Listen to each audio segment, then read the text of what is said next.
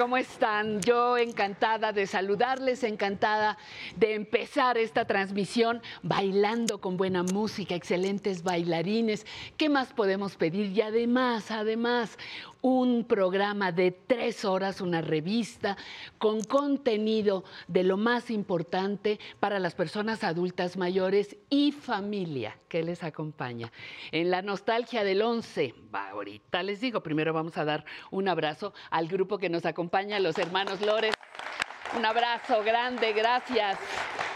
Llegan muy tempranito, llegan muy tempranito a ensayar y ahora vamos a darle un abrazo, un abrazo nosotros a todos los bailarines y bailarinas. Gracias. Y le mando también, también a usted un abrazo grande a nombre de toda la, de todo el equipo de producción y le adelanto. En la nostalgia del 11 recordaremos una serie documental que narra la historia de vida de los mexicanos en Estados Unidos. En Conociendo mis derechos vamos a platicar sobre la pensión por vejez y cesantía en el ISTE. En nuestra sección Entre líneas, entre letras e historias, el periodista y escritor Julio Godínez nos presenta su novela en el corazón de las trincheras. Ya verá qué sorpresa nos va a ofrecer. Y vamos a vivir en grande.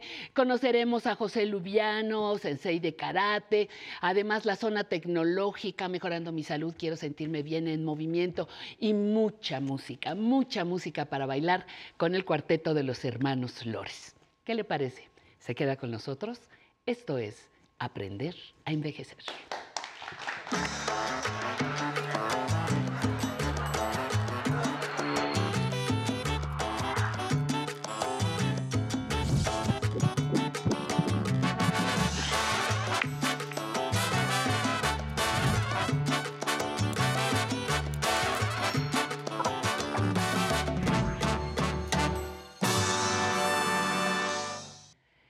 A mediados de la década de los 80, llegó al mundo una pandemia que cobró muchas vidas, el VIH-Sida. Con los años, poco a poco, se fueron descubriendo las situaciones de riesgo para los pacientes, hubo algunos experimentos para combatir la enfermedad e incluso se hizo un esfuerzo por crear una vacuna. Finalmente se llegó al tratamiento antirretroviral y en la actualidad hay muchas personas infectadas de VIH que han llegado afortunadamente a la vejez y han sido un reto para la longevidad. Acompáñenos, este será el tema de nuestra conversación.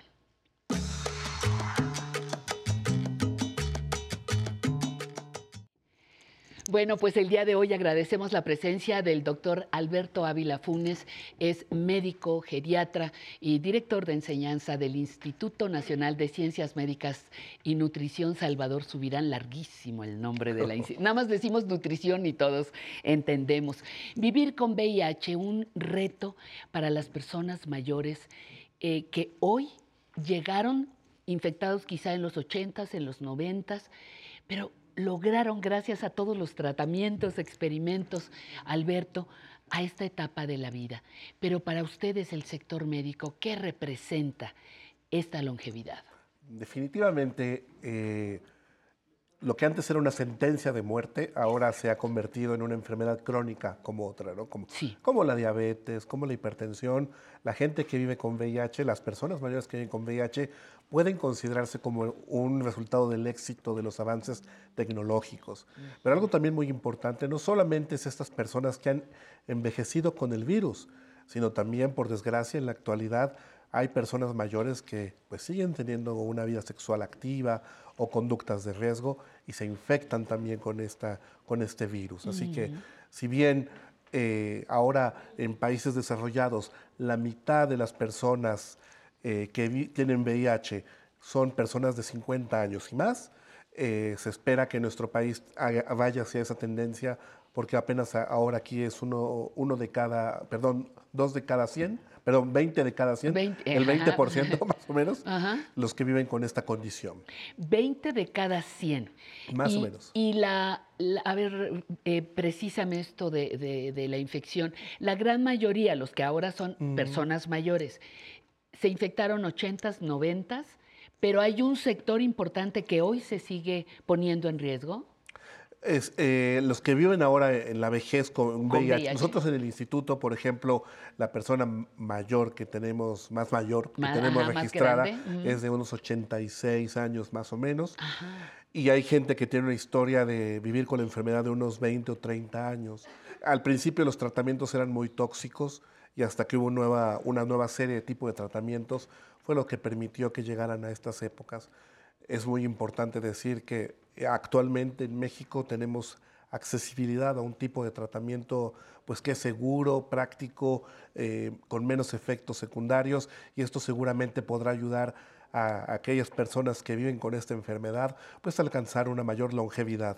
Y sí, existen aún conductas de riesgo, decía, porque la gente considera que la vejez que la edad, pues, a mí qué me va a pasar, yo estoy mayor, ¿no? ¿Para qué me protejo? ¿Para qué evito hacer cosas? Entonces... O nosotras, ya no me mm, voy a embarazar, no hay riesgo así de es, nada. ¿no? No, no por supuesto que no. Se está viendo una segunda, un segundo pico de enfermedades transmisibles, particularmente en, lugares, en residencias. Sí. Eh, eh, en, otros, pero en otros, en las estadísticas de otros países, en donde eh, enfermedades como la hepatitis B, la que esta misma que son de transmisión sexual, pues hay una mayor frecuencia todavía. Fíjate, tenemos entonces que mantener la protección hasta el final de la vida.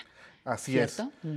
Y mientras una persona siga siendo sexualmente activa, debe de hacerse, y no tengo una pareja estable, debe de seguirse haciendo una prueba para detectar VIH. Eso es claro. Eso es. No hay un tiempo límite o sea, no es porque ya tengo 60, 70, si yo sigo siendo sexualmente activo o tengo conductas de riesgo, pues riesgosas, debo de, y no tengo una pareja estable, insisto, debo de hacerme este tipo de pruebas. Mi sistema inmunológico frente a este virus es exactamente igual que si tuviera 40 años o está un poquito más debilitado? Eh, por desgracia, eh, sí existen cambios en el sistema inmune asociados con el paso del tiempo que hace que haya una respuesta, pues quizá un poco más lenta, por lo cual a veces el diagnóstico de la enfermedad de las personas mayores suele ser un poco más tardío por una presentación atípica, una presentación diferente que una persona mucho más joven.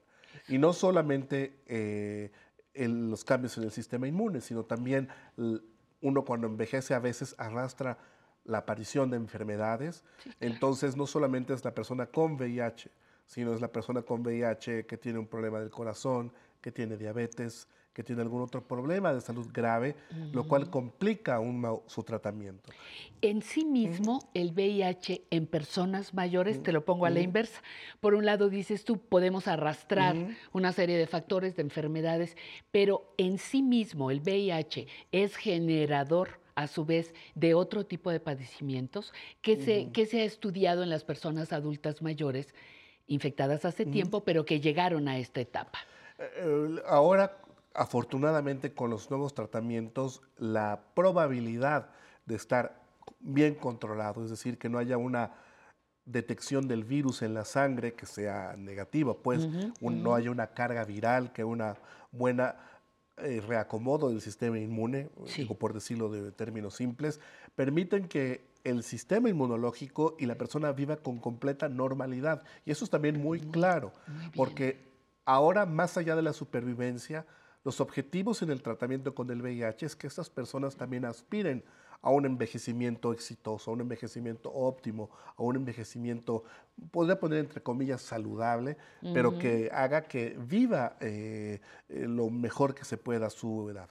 Es importante saber que mientras más temprano se hace el diagnóstico, hay una mayor probabilidad de una longevidad. Es claro que aquellas personas que ya desarrollan SIDA abierto, franco, y se empieza tratamiento, les puede ir bien, pero sí viven menos que aquellos que eh, se les detecta de una manera más temprana. Por lo eh, mismo hay que hacerse las pruebas. Por lo, exactamente. Oye, y, había visto también que acelera este tipo de padecimiento, acelera el envejecimiento, incluso que se asocia con demencias. ¿Verdad? ¿Mentira? ¿Mito? Acerca de se habla de que el VIH puede ser un modelo de acelerar el, envejecimiento efectivamente. No se sabe si acelera o acentúa la aparición de problemas en la vejez. Eh, que hace que más temprano se detecten, y hablo particularmente de lo que en geriatría llamamos los síndromes geriátricos. Es decir, la gente que se pone frágil, la gente que empieza a desarrollar algún tipo de discapacidad. A, perder músculo. Eh, también, por supuesto, los problemas cognitivos. Hay hipótesis eh, de que ciertas enfermedades virales pueden, entre ellas VIH eh, o COVID, por ejemplo ahora, pueden asociarse a largo plazo con el deterioro cognitivo. Es cierto que el VIH puede provocar un tipo de demencia, pero estamos hablando de SIDA, pero el riesgo entonces de, por el sitio donde se almacena el virus, pues puede eh, suceder si no es tratado de forma temprana. O sea, sí puede provocar el, problema cuando no hay un tratamiento. Doctor, ¿qué te lleva a ti mm. a interesarte por este sector? Eh, profesionalmente sé que tienes un buen mm. tiempo eh, atendiendo pacientes, estudiando, investigando. ¿Qué te lleva, qué te motiva a escoger esta área en particular, este 20% en particular?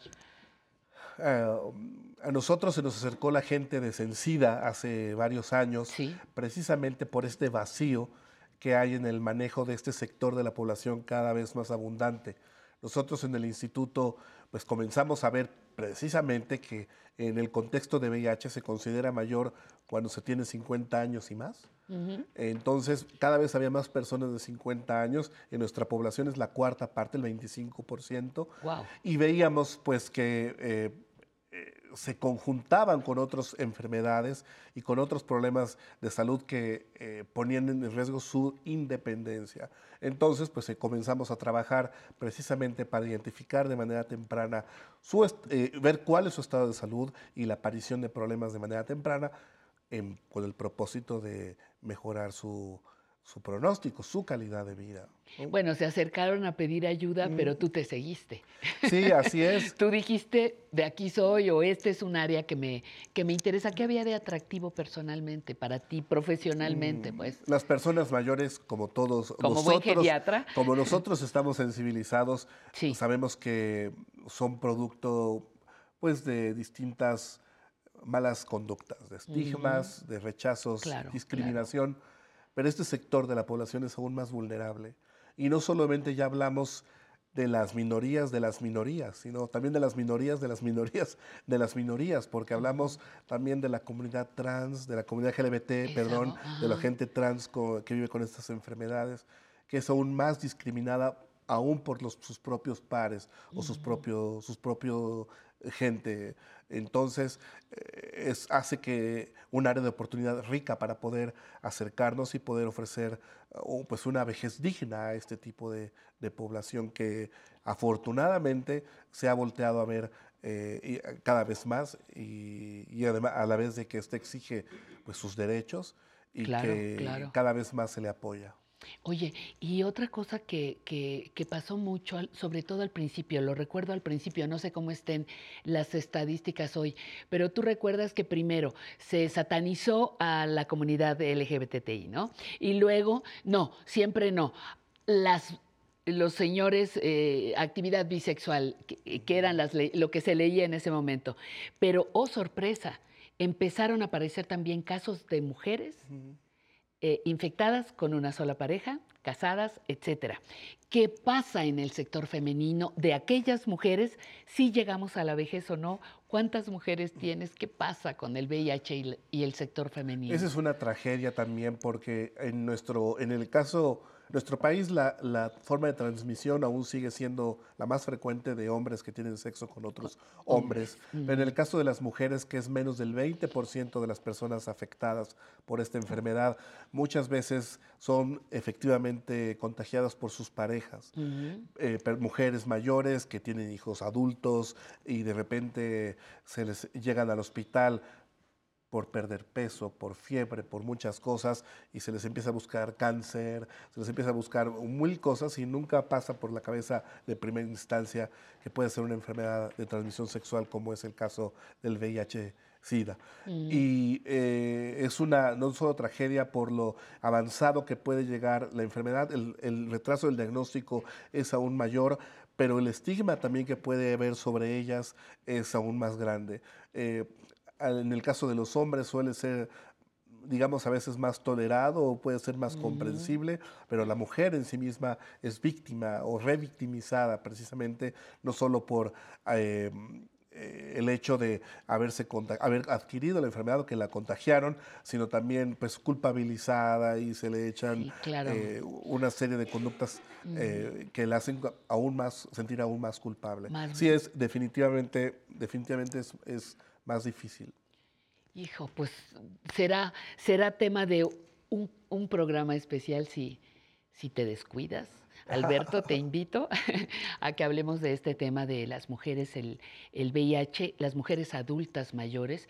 Mientras tanto, mientras llegue ese momento, te agradezco que nos hayas compartido tu tiempo, tu energía para acompañarnos este domingo y la invitación cordial a que regreses muy pronto. Muchas gracias a ustedes por su interés. Gracias. Lo, lo último que te quería decir, una sugerencia vital para concluir, una sugerencia vital para las personas mayores. Hay que hacerse una prueba para buscar enfermedades de transmisión sexual si se sigue siendo sexualmente activo. No importa la edad. Como decimos, el bastón no es protección. Eso, muchísimas gracias. Regresamos. Esto es Aprender a Envejecer. Estamos transmitiendo desde la Ciudad de México en vivo. Vámonos.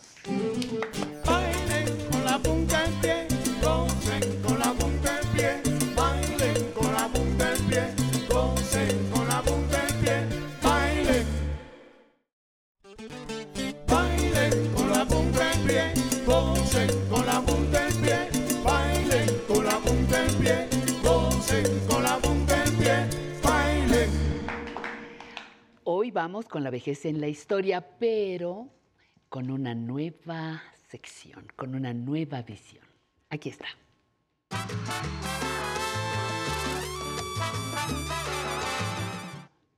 ¿De cuántas formas, fíjese, de cuántas formas nos han mirado a viejos y viejas a lo largo de la historia del arte? ¿De cuántas formas?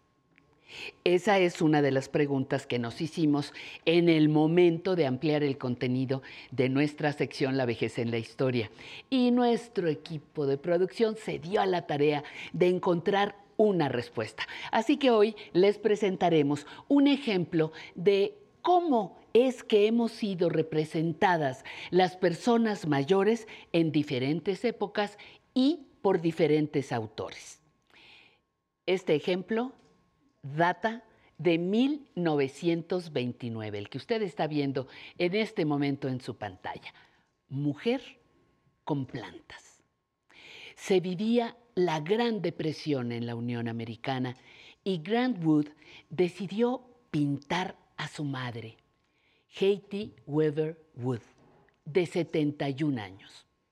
Aquí está la imagen de una mujer conservadora, austera, la intuimos rígida, con una mirada triste que a su vez proyecta serenidad. Sostiene una planta que aquí en México conocemos, entre otros nombres, como lengua de suegra. Detrás de ella, el ambiente rural que tanto le interesó a su hijo. Los campos de Iowa fueron la inspiración para su propuesta creativa, la búsqueda de un auténtico arte norteamericano. Haiti comparte, si se fija usted, un sencillo arreglo, con un par de aretes, un camafeo y su argolla matrimonial. Grant Wood inmortalizó a su madre en este trabajo que se resguarda en el Museo de Arte de Cedar Rapids, en Iowa. Mujer con plantas, de Grant Wood, 1929. Si tiene usted alguna sugerencia, háganosla llegar pintura como nos representaron a las personas adultas mayores en la historia de la pintura. Y mientras usted encuentra alguna que le parece, bailemos con los hermanos Lores que tienen para nosotros saludos. Saludo compay. Es muy importante para nosotros que ya están, ya están listos, ya está. Bueno, ahí vamos, ahí vamos, ahí vamos. Ah, es que estamos todavía eh, revisando, perdóname, perdóname, este, están todavía revisando la imagen de esta, esta producción que realizó todo nuestro equipo y que es la primera muestra de la historia en la vejez. Vamos a continuar con esta lectura, eh, la vejez en la escultura, la vejez en el dibujo, la vejez en la fotografía y esperamos que lo disfruten.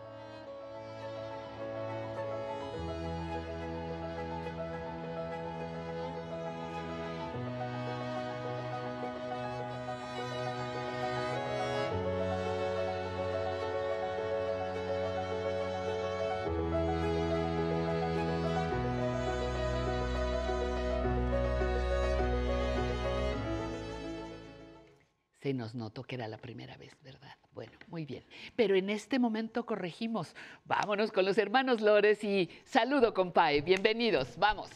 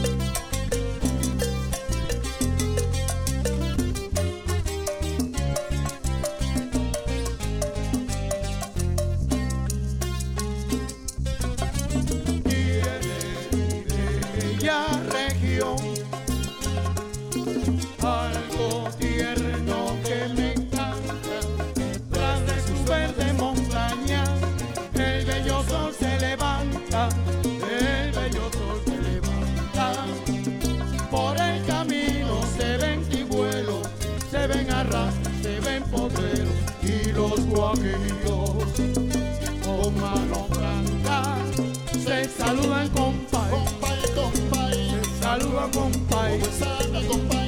saluda con paz con paz saluda con paz saludo con paz saludo con saludo plante cien de ñame. En un monte que tumbé también le sembré café bonito se me ha dado. Pa, compay, saludo compay. ¿Cómo está mi compay? Saludo compay. Estoy bien mi compay. Saludo compay. Óyeme mi compay. Saludo compay. Óyeme mi compay. Saludo compay.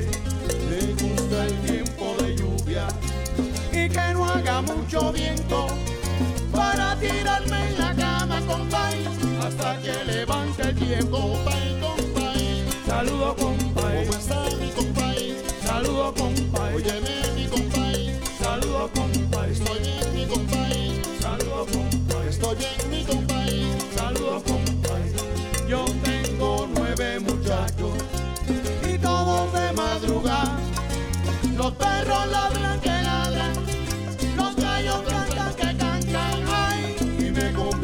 Papá, compay, compay. Saludo, compay. Estoy en mi compay. Saludo,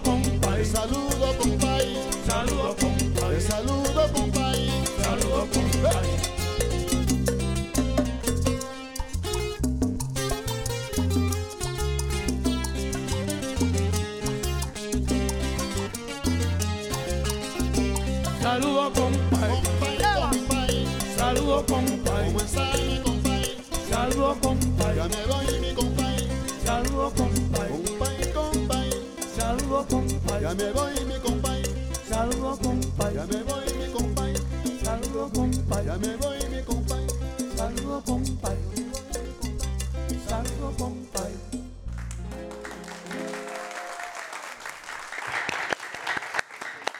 Ay, pues muy rica la música, muy rico el ambiente y ahora vamos a una sección riquísima, Nostalgia del Once.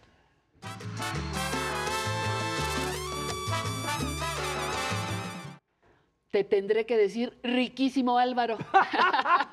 Interprétalo como quieras. ¡Qué barbaridad! ¡Qué barbaridad! O qué barbaridad también. ¿Verdad? Muy bien, bienvenido. Es un placer estar contigo Álvaro, como gracias, Además, gracias. Qué barbaridad de música, felicidades a ustedes como siempre, son divinos. Y créamelo, es un auténtico privilegio poder saludarlo, poder saludarla en este domingo. Esta sección de Nostalgia del 11 tiene una dedicatoria especial para toda la gente en la República Mexicana, pero especialmente para quienes nos miran más allá de nuestras fronteras, en Centroamérica, en Sudamérica y por supuesto en Estados Unidos y Canadá. ¿Por qué? Porque vean por favor el titulazo del que vamos a hablar hoy. Abran bien los ojos, sean muy felices, gocen.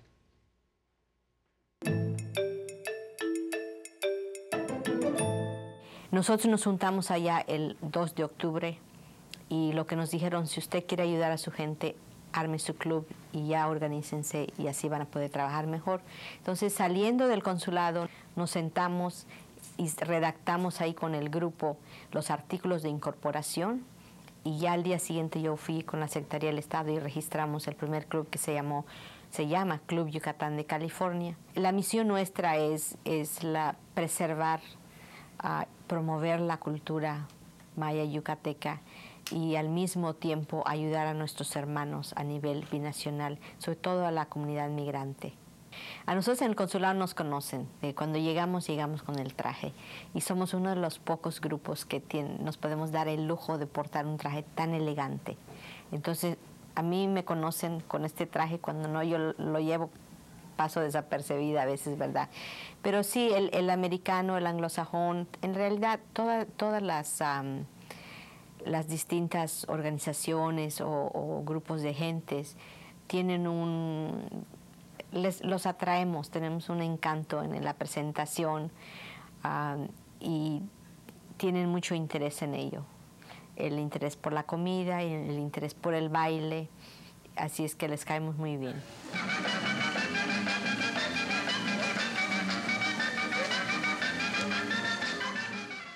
y la indumentaria, Oh. el hipil yucateco, tesoro, Sí. joya, joya, portan joyas sobre su cuerpo. Totalmente de acuerdo, pero ¿qué tal con este orgullo, con este amor? Mire, yo podría estar aquí horas y horas hablando nada más de este clip, pero quiero ponerla, quiero ponerlo en contexto.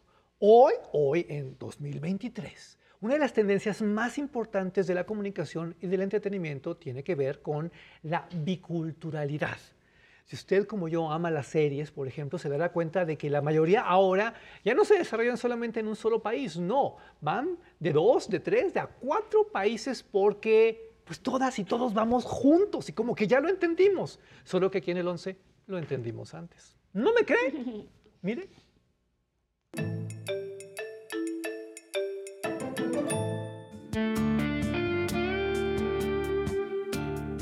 Estábamos pensando en el Consejo de Federaciones que en la convención que vamos a hacer vamos a invitar, a invitar al creador de la HR 4437, que es eh, Sensenbrenner. ¿Por qué?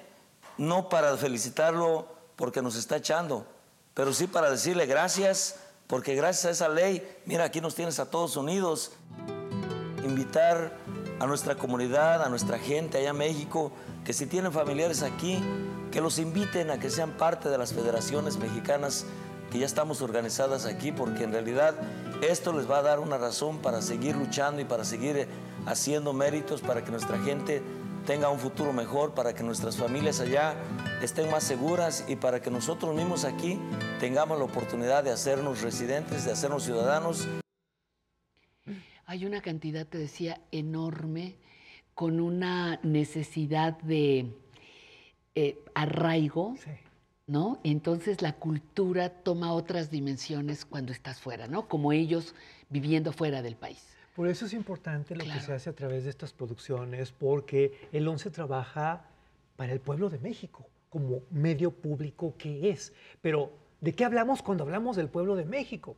Ahí está la nota, ahí está la clave, porque no solo son las mujeres y los hombres que viven en territorio nacional, no, son tal vez ustedes que nos están viendo en Chicago, en Los Ángeles, en San Antonio, Texas, en Canadá, en Sudamérica. Es un orgullo, es un honor trabajar para ustedes. Mire.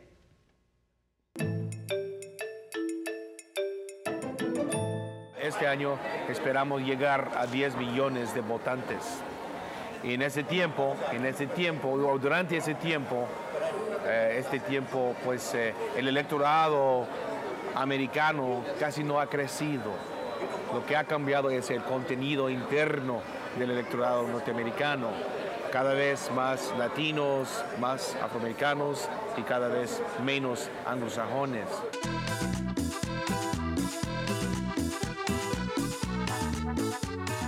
La razón por que nos están criminalizando y nos están tratando de pasar leyes así nefastas es porque no creen que les va a causar ningún daño, eh, no van a tener que, no tiene ningún costo político para ellos. Pero si nosotros nos hacemos ciudadanos y votamos, podemos sacar a esos políticos que nos están criminalizando fuera de, de los puestos que tienen. El traer a la mesa 6 millones de votos y el reto es hacerlo en un año. El traer a la mesa 6 millones de votos va a cambiar la ecuación. Aquí pasó como por ejemplo la, la 187, que también eso vino a ser un empuje en ese, en ese entonces para que nos hiciéramos este, residentes legales, porque la mayoría no queríamos. Pero de pronto vino esa ley y hay que hacernos residentes. Ahora viene esta otra, hay que hacernos ciudadanos. ¿Por qué? Porque como se les ha dicho a los compañeros, no solo hay que hacer presencia física, sino que hay que hacer presencia en votos porque eso es lo que cuenta, no tanto la presencia física, sino los votos que podemos generar para algún eh, candidato electo. Le tengo una muy buena noticia. Usted me va a decir, es que esto es nostalgia del 11, claro, es lo que se hacía en 2006, en 2007. No, es lo que siempre se ha hecho, es lo que se sigue haciendo hasta el día de hoy. ¿Usted conoce acá los paisanos, acá nuestros paisanos? Es un súper programa, búsquelo ya inmediatamente porque se va a dar cuenta de qué tanto ha cambiado esta situación de 2006 para acá. Se va a dar cuenta de muchas cosas muy importantes desde la perspectiva emocional y desde la perspectiva, por supuesto, de las ideas. Porque usted es un canal inteligente. Este es un gran medio de comunicación. Mire.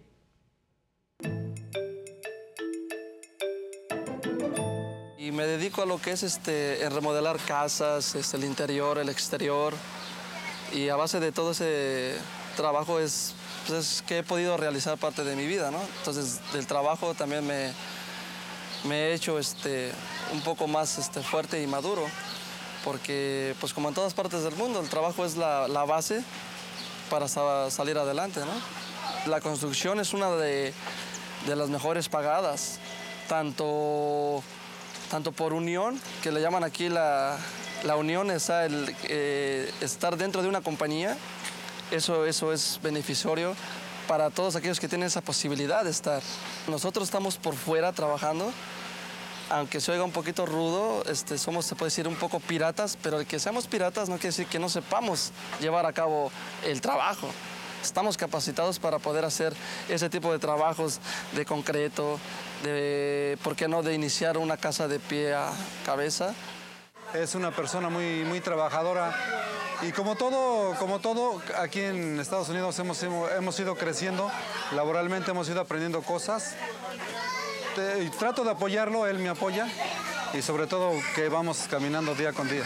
Y yo pienso que él pasó por lo mismo, de que empezamos de ceros y vamos caminando y él, él ha avanzado bastante. El punto base de desventaja, también voy a decir esto, es tu estatus legal. Aquella persona que está bien con su, con su, ahora sí que con su situación legal, eh, tiene más posibilidades de de estar mejor este, enrolado en este tipo de trabajos y en cualquier otro. Eh, algunas personas saben de esto y de repente suelen abusar y los clásicos, ¿no? Sabes que eres está, indocumentado y de repente tratan de, de abusar un poquito por ahí. Pero ¿cómo no va a ser también un territorio nuestro si geográficamente era de nuestro país. No hace tanto tiempo, siglo y medio, dos siglos, no es mucho en el tiempo de la historia, pero cómo no, si allá se quedaron, de aquel lado, se quedaron muchas familias. A mí lo que me gusta hacer es contar esto por generaciones, no es como que hace siglos, no, hace Dos horas. Seis, eh, son los abuelos de nuestros abuelos. O sea, estamos muy unidos, ¿eh? O sea, aguas, sobre todo para las nuevas generaciones, porque estamos más cerca de lo que de repente nos venden en algunas partes. Y es que aquí yo tengo que abrir un paréntesis para felicitar a toda la gente del ONCE que hace posible estas producciones, porque quiero que se ponga a pensar en todo lo que implican. Uno no sale de México con la cámara y llega a Estados Unidos y graba y ya. No, hay que coordinar muchas cuestiones legales, hay que conseguir a la gente, hay que abrirles las cámaras, los micrófonos a quienes se les tienen realmente que abrir, que es a ustedes, al pueblo de México. Es muy bueno lo que ocurre aquí y si no me cree, vea por favor lo que viene a continuación.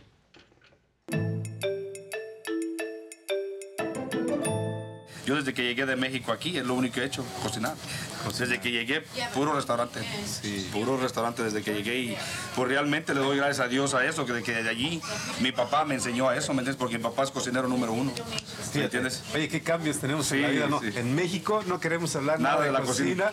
Venimos a Estados Unidos y nos adueñamos de las cocinas, Exactamente, exactamente. Oye, ¿te acuerdas cuando nos integramos a la Cámara de oh, Comercio, no? Claro, eh, que yo conquisté a Cory con salsa, chips y guacamole. Yo con mis margaritas. Tú con tus margaritas. Oye, qué combinación tan, tan, buena, ¿no? Ah, posteriormente yo les llevé un trío ah, tipo mariachi en, la, en la exposición que hacen normalmente cada año y tuvimos un gran éxito, hombre. y yo creo que todos, los dos despegamos ahí fuertemente, oh, ¿no? después, después la Cámara de Comercio nos dio un gran apoyo claro, eh, para seguir creciendo. Yo creo que lo más, lo más importante de todo esto que aceptaban que traíamos nosotros nuestra cultura mexicana para compartirla con ellos. Exactamente. Eso, yo creo que eso fue bastante oh, interesante. lo apreciaron, lo apreciaron oh, enormemente. Oye, ¿cómo te fue después de que organizamos la fiesta mexicana aquí? No, pues fue excelente. Me trajiste mucha clientela. Tú hiciste la fiesta y yo me, yo me beneficié. Oye, pues, qué bueno. nosotros nos fue bastante bien porque en esa fiesta precisamente este, recaudamos 9.640 dólares para crear un programa de becas para los jóvenes de la universidad. Así que yo creo que todos nos beneficiamos ahí. Claro. Es que ¿Cómo ves esto y quieres contar y contar? Porque todos tenemos anécdotas. Y, muchas personas tenemos familiares de aquel lado. O las raíces o el abuelo del abuelo, como bien lo decías ahora. Es que es súper interesante. Eh, vean todo lo que hace el 11 por ustedes. Por favor, aprecienlo, por favor, atesórenlo, porque ya lo quisieron en muchas partes del mundo. Gracias, mi Pati, por dejarme hablar de esto que tanto... nombre, pues eh, yo encantada, fascinada de que estés con nosotros trayéndonos esta nostalgia precisamente del 11. Continuamos, esto es Aprender a Envejecer. Baile con la punta y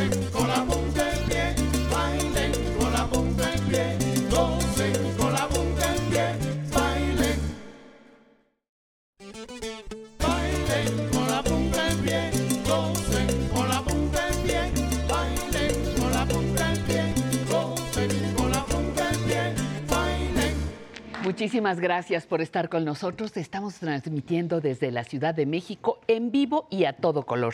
Agradecemos su participación en redes. Por ejemplo, Georgina Ambia Sánchez dice buenos días equipo de Aprender a Envejecer. Saludos desde Azcapotzalco. Isabel Santos, maravillosa música. Saludos cordiales desde Colima, Colima de la familia Rubalcaba Santos y Santos Andrade. Marta Guadalupe Arenas nos manda saludos a todo el equipo. Javier Mandujano desde Aguas Ventura en California. Bueno, le tocó el tema que acabamos de, presentar con nuestro querido Álvaro. Em, también Dolores Mesa dice que excelente iniciar el domingo disfrutando del programa con los hermanos Lores. Eh, Soledad Said desde Chile, con alegría de encontrarnos con este excelente programa.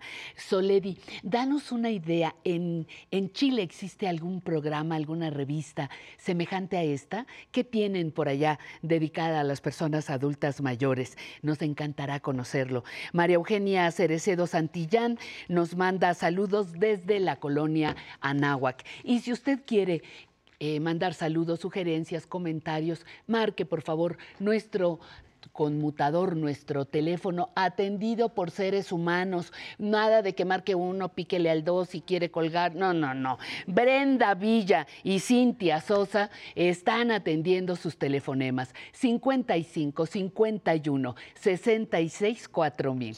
55 51 66 4000 y con mucho gusto le vamos a atender. Correo electrónico muy fácil, público arroba aprenderenvejecer.tv. Y no se le olvide que para que estemos más cerca y para que usted pueda disfrutar de toda la programación del 11 en su teléfono, tenemos la app 11 más. Ahí, por supuesto, puede encontrar Aprender a Envejecer. Y vamos ahora con Tatiana Sierra. Tatiana, ¿qué tienes? Hola, Pati. Un gusto saludarles. Esperemos que sigan disfrutando junto con nosotros otro domingo más juntos. Y el día de hoy nos acompaña Enriqueta Calderón, de 63 años, que es la primera vez que viene al programa y nos quiere compartir un mensaje. Cuéntanos, Enriqueta. Hola, ¿qué tal? Buenos días. Yo estoy muy contenta de estar en este programa y quiero agradecer las facilidades que me brindaron para estar aquí. Lo estoy disfrutando, lo estoy gozando, pero al mismo tiempo quiero aprovechar para mandarles un mensaje y decirles que la edad no afecta ni es un limitante para seguir adelante.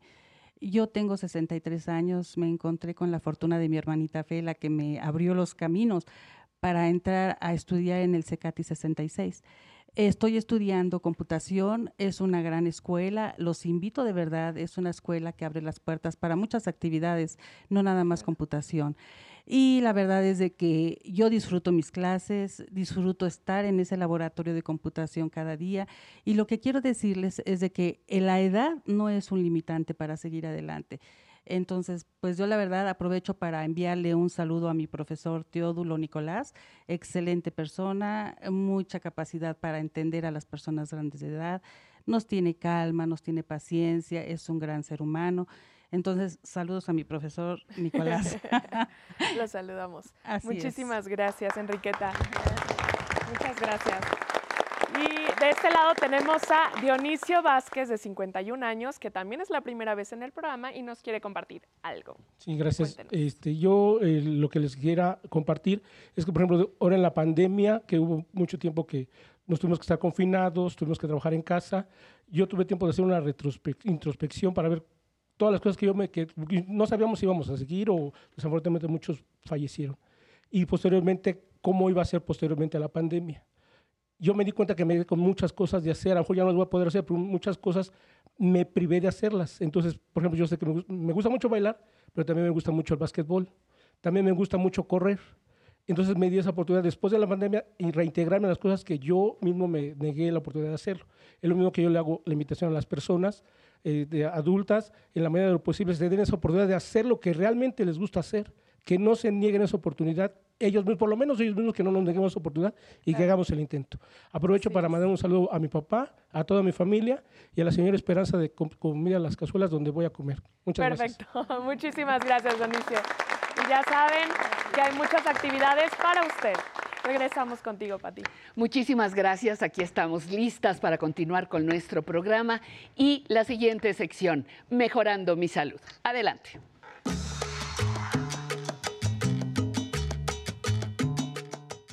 Gracias, Patti. Pues qué alegría estar disfrutando este domingo de nuestro querido programa Aprender a Envejecer. Y con tantas experiencias que ustedes nos comparten, pues la verdad es que la motivación es cada vez mayor. El día de hoy en nuestra sección de salud voy a conversar con el doctor Valente Maldonado Ríos. El doctor es médico, alergólogo e inmunólogo.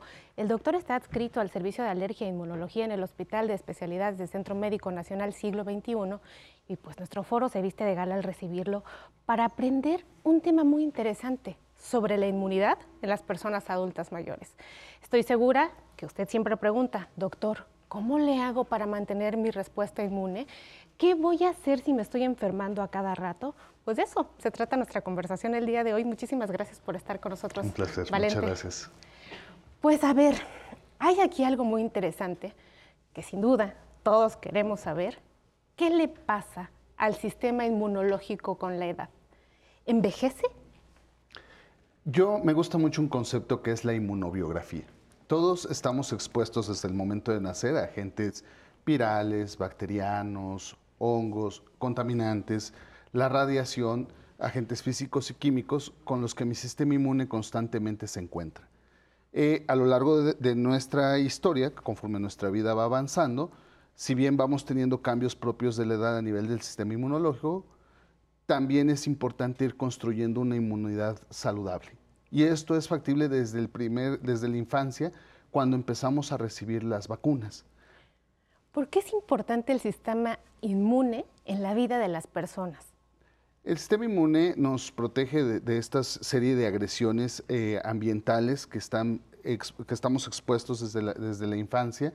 Y a lo largo de nuestra historia, si bien el, cuerpo, el sistema inmunológico va a tener cierta involución, algunos hablan de un concepto de la inmunosenescencia, es decir, los, los ganglios linfáticos, el timo, van a tener una involución y puede ser que mis células inmunes, los linfocitos que se encargan de protegerme de las infecciones, por ejemplo, tanto formando anticuerpos contra las bacterias y los virus, como también destruyendo a los virus como son las células T, linfocitos T, pueden tener una reducción en su cantidad o en su, o en su número de especificidades que pueden tener, pero hay formas de optimizarlas con ciertas maniobras, como son, por ejemplo, dormir bien, tratar de, eh, sobre todo en el adulto mayor, restituir un ciclo sueño-vigilia es muy importante, la actividad física, sobre todo la, la actividad física aeróbica, el caminar, el hacer ejercicios respiratorios, la natación, el fortalecer también los músculos puede ayudar necesariamente a que ese sistema inmune se optimice de una mejor manera.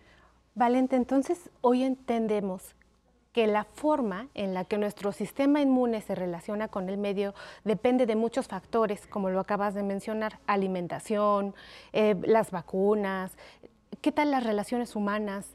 Todo esto favorece, nos interesa mucho porque a veces pensamos que la salud está en medicar o la salud está en afuera de nosotros mismos y realmente vemos que el estrés que vivimos hoy en las ciudades, la ansiedad, la contaminación, como bien lo has mencionado, que es un factor que muy pocas veces volteamos a ver, es el microambiente en donde nos estamos desarrollando.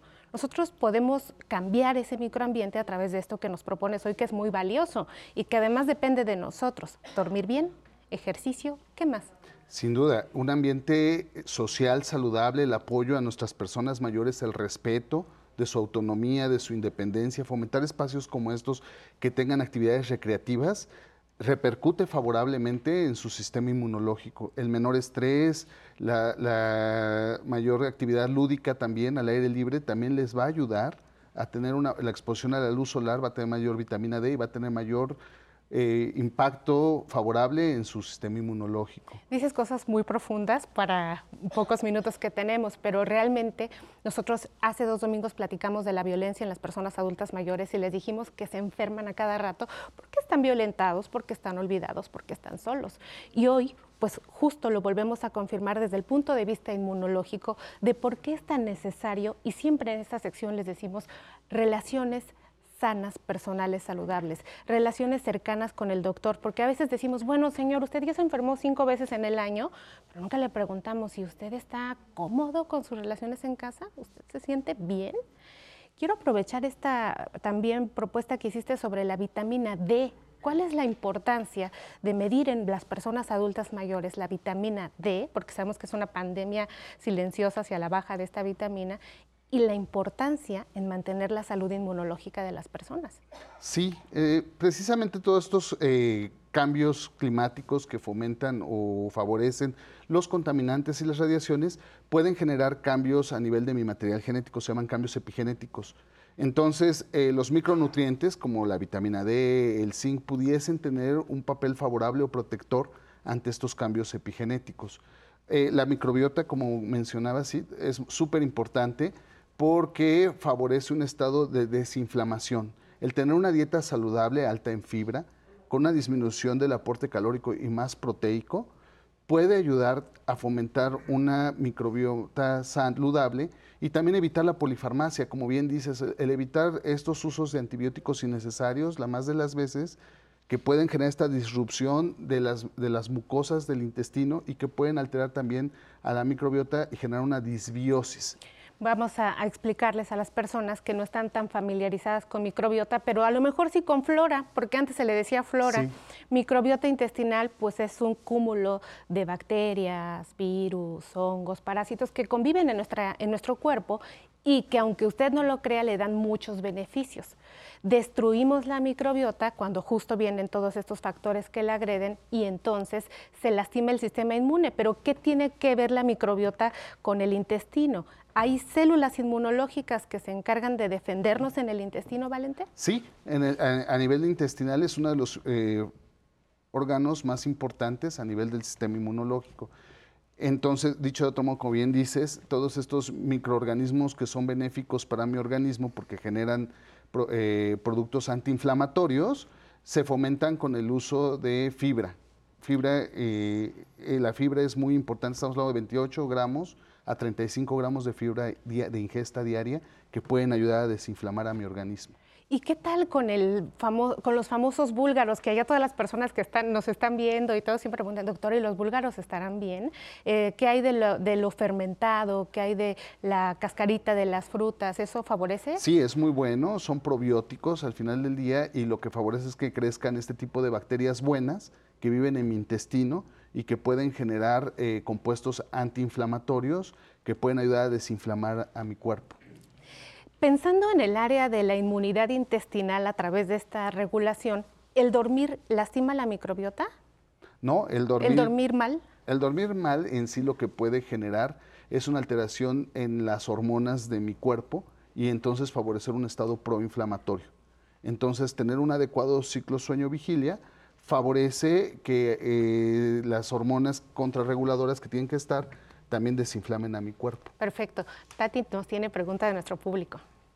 Buenos días, mi nombre es Guadalupe Abarca, tengo 68 años de edad y quiero preguntar si hay un complemento alimenticio que nos ayude a, protegernos de todo el tema que estamos hablando. Muy buena pregunta, Lupita, gracias. ¿Qué le dices tú, Valentín? El comer eh, menos cargas calóricas, menos carbohidratos y comer más proteína y más fibra. También los granos, por ejemplo, las leguminosas como los frijoles, las habas, las lentejas, pueden ayudar a fortalecer nuestro sistema inmunológico, la espinaca, todos estos vegetales de hoja verde ayudan muchísimo. Y algo muy importante sería vacunarnos. los esquemas de inmunización, el estarnos vacunando anualmente contra influenza es muy importante. Eh, vacunarnos eh, contra neumococo, contra SARS-CoV-2 es importante también. Es importante que el... Herpes. El herpes, la, nueva vacuna recombinante de herpes es una muy buena opción para el paciente mayor de 50 años. Y también estamos tomando en cuenta la vacuna antineumococo en el esquema del adulto mayor. Valente, nos quedan dos minutos de programa y si te parece, hagamos una lluvia de ideas con las cosas que tenemos que hacer para reforzarles a las personas cómo se cuida la salud intestinal. Dormir bien, comer bien, estilos de vida saludables, evitar usar fármacos sin, indicación médica. Nos decía sobre... El, fomentar las, las, actividades físicas, el ejercicio es necesario Y sobre todo eh, hay algunos adyuvantes eh, como las la vacunación periódica que definitivamente va a incidir favorablemente en la inmunidad del adulto mayor. ¿Vitamina D? La vitamina D es una buena opción siempre y cuando eh, se haya hecho un estudio donde se determine si hay insuficiencia o si hay... Que ahora ya lo podemos hacer. Sí, en sangre. ¿Zinc? El zinc también, recomendado por un médico, sin duda puede ser una alternativa. ¿Probióticos? Probióticos, sobre todo estos que son de origen natural, que son fermentados y que provienen de productos lácteos, puede ser una muy buena opción también para favorecer la microbiota como tal. ¿La mayor parte de personas adultas mayores tendrá lesionada esta salud intestinal a través de la microbiota, Valente? ¿Cómo ves? Yo creo que eh, es, muy importante eh, cuidar mucho la ingesta de carbohidratos. Eh, también el adulto mayor tiene que cuidar sus dientes. La dentadura es importante. La salud bucal es importante para que pueda deglutir, para que pueda masticar adecuadamente, pueda deglutir y pueda tener también apetito y que hay de disfrutar la vida para mejorar el sistema inmune y un domingo tan rico como es estar aquí en Aprender a Envejecer. Hay que sonreír todo el tiempo. Sonreír todo el tiempo. Valente, pues muchísimas gracias y gracias a ustedes por estar pendientes de nuestra sección de salud. Vamos al corte, pero sigan disfrutando, bailando, sonriendo y siendo saludables en este querido programa de, de domingo del que usted es parte. Se llama Aprender a Envejecer. Bailen con la punta del pie,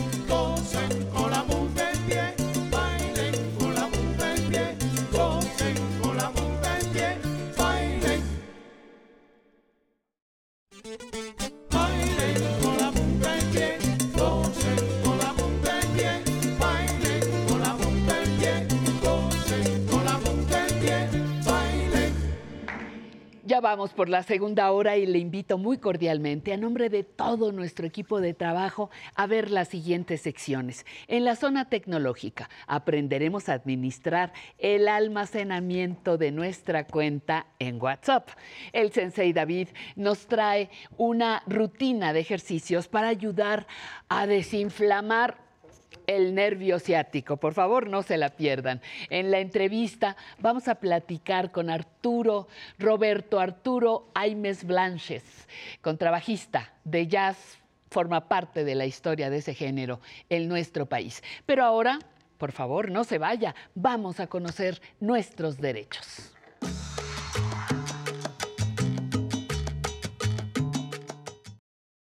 Hola, ¿cómo están? Muchísimas, muchísimas gracias. Te doy la bienvenida, mi querida Nancy.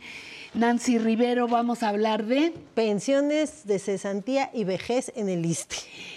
Híjole, eso es... Sí, está complicado, ¿eh? No nos da para un programa, pero ¿sabes qué, mi Pati? Me viste la cara de Watt, ¿verdad? es importante este tema. Yo creo que lo tenemos que reiterar constantemente porque cada año muchas mexicanas y mexicanos llegan a la edad de poder contar con una pensión. Claro, claro. Entonces, Este, recordarle a todas las personas que nos están viendo que quienes han prestado sus servicios en el gobierno federal, en las dependencias y entidades de la Administración Pública Federal, van a poder contar con una pensión por parte del ISTE. Muchas veces hablamos de las pensiones del IMSS, pero también son importantes todas las personas que ya en esta etapa de la vida prestaron sus servicios al gobierno y que pueden ser acreedores de una pensión. Claro. Entonces, por ello es... Trajiste refuerzos. Pues, traje, refuerzos también, pero, pero creo que, como te decía, es importante claro, claro. cada año recordarles a las personas que existen pensiones de cesantía por edad avanzada y de vejez que te otorga el INSTE. La diferencia entre estas, pues es la edad, mi Pati. Cesantía en edad avanzada es a partir de los 60 años y 25 años de servicio. Y la pensión por vejez es a partir de los 65 años y 25 años mínimo de servicio de haber estado prestando tus servicios en el gobierno federal o como ya dije en dependencias o entidades de la administración pública y pues como te decía, es un tema porque hablamos del artículo décimo transitorio, de cuentas individuales, de jubilación, de retiro, pero son trajecitos a la medida, a la medida dependiendo de cómo las personas hayan cotizado y cada una trae pues sus requisitos, sus complejidades, pero lo importante es acercarle esto a las personas para que conozcan a través de la página del ISTE bajo qué supuestos pueden estar, cómo pueden cotizar, qué requisitos se necesitan, si ya cuentan con sus requisitos para poder iniciar su trámite de la pensión y lo importante, no dejar de gozar de este beneficio que como tú lo has dicho, es el fruto de todo mi esfuerzo a lo largo de mi vida laboral. Porque fíjate, a veces dicen, bueno, es que me lo, me lo, me lo otorgan. No, no, no, a ver, espérame. Te quitaron un pellizquito, un pellizquito cada mes, cada mes, cada tu ronchita. y armaste tu ronchita. Tu ronchita, tu ronchota, ¿verdad? claro, claro, y además es trabajo de vengado, por supuesto. Pero como pues, bien decías, traigo refuerzos, y traigo a la subdirectora de pensiones del ISTE para que nos platique qué onda con estas pensiones. Anaí Vargas Vargas, subdirectora de pensiones del ISTE, con ustedes. Vamos. Nos acompaña Anaí Vargas Vargas, quien es subdirectora de pensiones del Instituto de Seguridad y Servicios Sociales de los Trabajadores del Estado.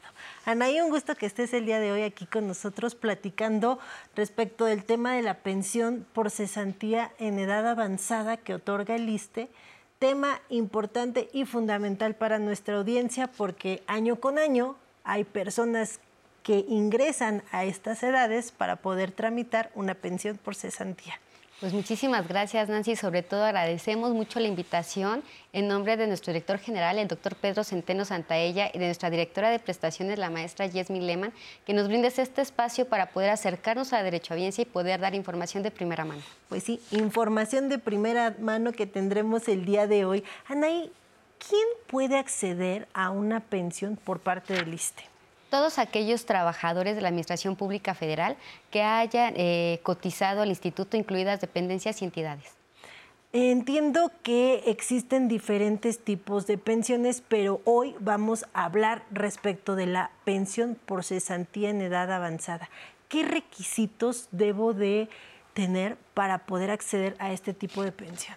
Bueno, aquí es muy importante mencionar que la cesantía o este tipo de pensión es un derecho que tiene todo trabajador eh, que haya decidido ya no continuar laborando y que esté cotizando o haya cotizado en el régimen de cuenta individual o en el régimen décimo transitorio.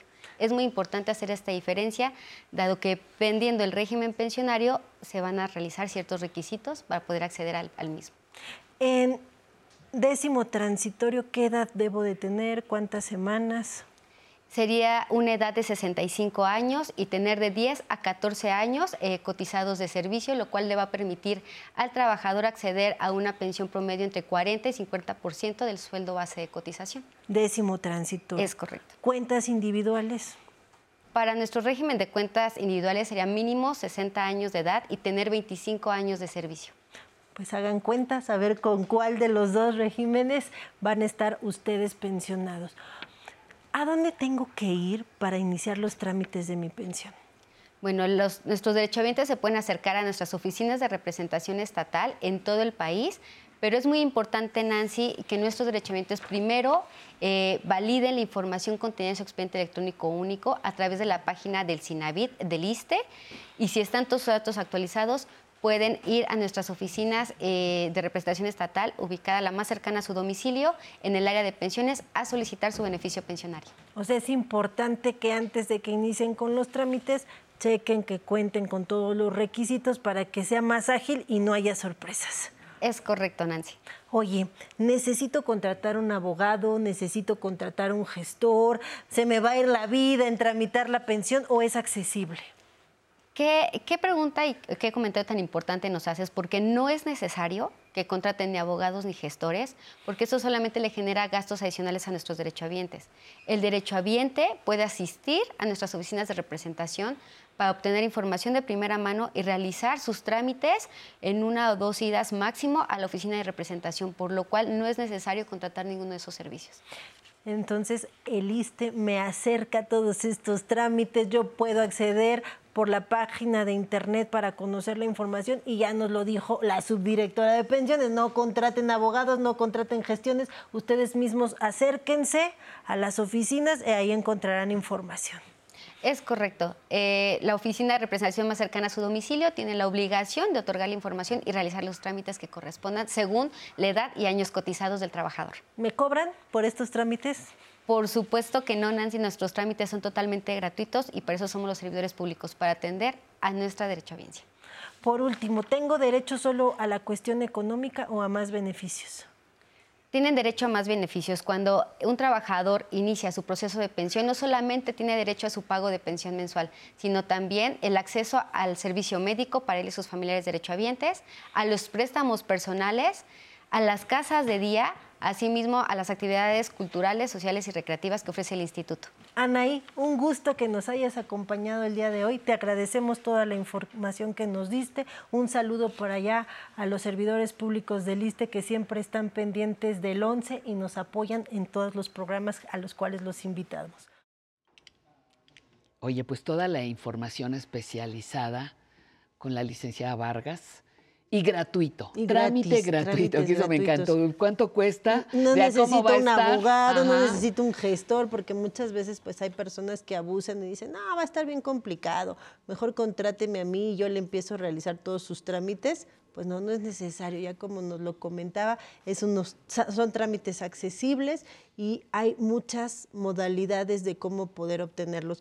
Eh, vía internet, presencial, llamadas telefónicas, el ISTE se acerca a los ciudadanos para que puedan conocer de este derecho de poder gozar con su pensión. Exacto. Y sabes que mi Pati, también importante, ya al contar con una pensión de cesantía por edad avanzada o vejez, protejo a mi familia. Protejo a mi familia, Pati, porque como lo decía, no solamente es la cuestión económica, de que me van a estar depositando quincenalmente mi lanita, sino que también yo tengo derecho a la seguridad social y mi familia tiene derecho a la seguridad social. Y aún mejor, se pueden generar pensiones por viudez orfandad también. Es decir, si yo muero y contaba con mi pensión, bueno, mi viuda, mi viudo, mi concubino o mi concubina también van a poder tramitar ahora que esa pensión pase a ellos a través de la pensión de viudez o mis hijos. Si tengo hijos menores de 18 años o mayores de 18 con límite hasta de 25 años y se comprueba que continúan con los estudios acordes a su edad, ¿verdad? Porque no a los 23 apenas estoy haciendo la secundaria, le voy a pedir la pensión.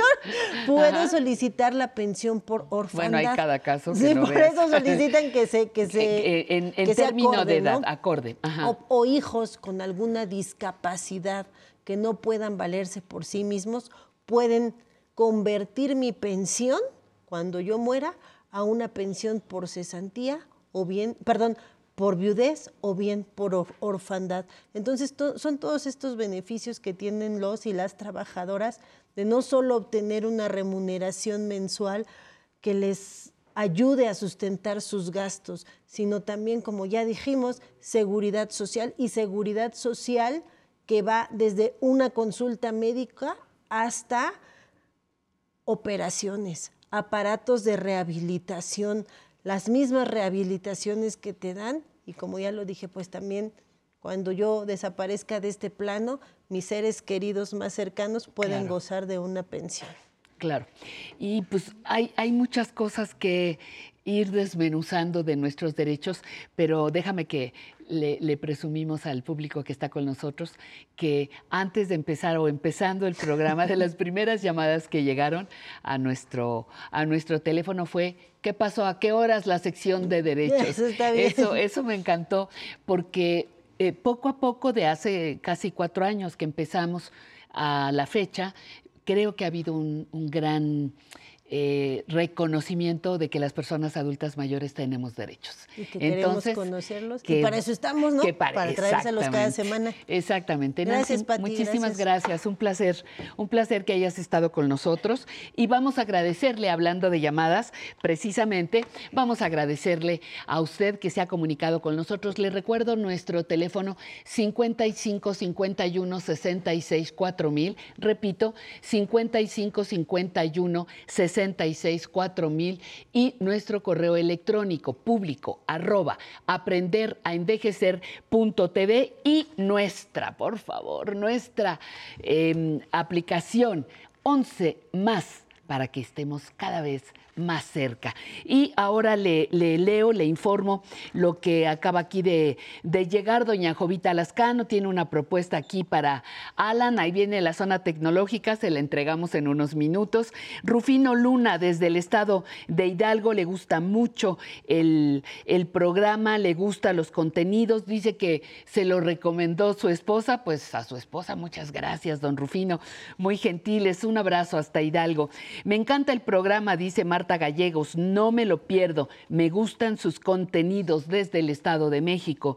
Nos saludan. Y desde Veracruz, Berta Arzate, felicidades por el programa, es muy educativo. Fíjese que hablando de derechos, eh, doña Berta, eh, tenemos las personas adultas mayores no solamente la capacidad, sino el derecho para seguir recibiendo educación nunca vamos a acabar de educarnos, siempre vamos a tener, afortunadamente, cosas que seguir aprendiendo. Gracias por su llamado, eh, Berta. Marta Elena López nos habla desde Baja California, Tijuana, un abrazo solidario. Las lluvias con Hillary están un poquito complicadas. Mandan saludo a todo el staff. Tenemos más llamadas, aquí las identificamos y vamos a pasar a nuestra siguiente sección. Le pido por favor, que ponga todo su corazón, vivir en grande con José Lubiano. A ver qué le parece.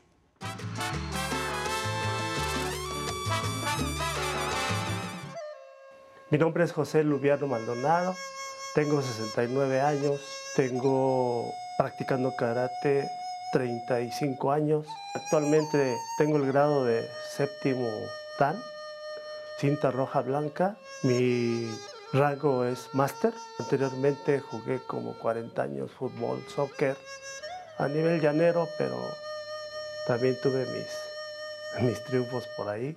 Eh, después eh, fui corredor. Yo fui maestro de educación física por 40 años. Trabajé a nivel preescolar, primaria, secundaria, preparatoria.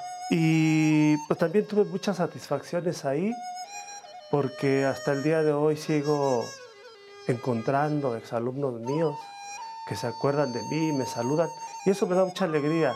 Cuando uno deja huella en la gente, pues es motivo de orgullo y satisfacción.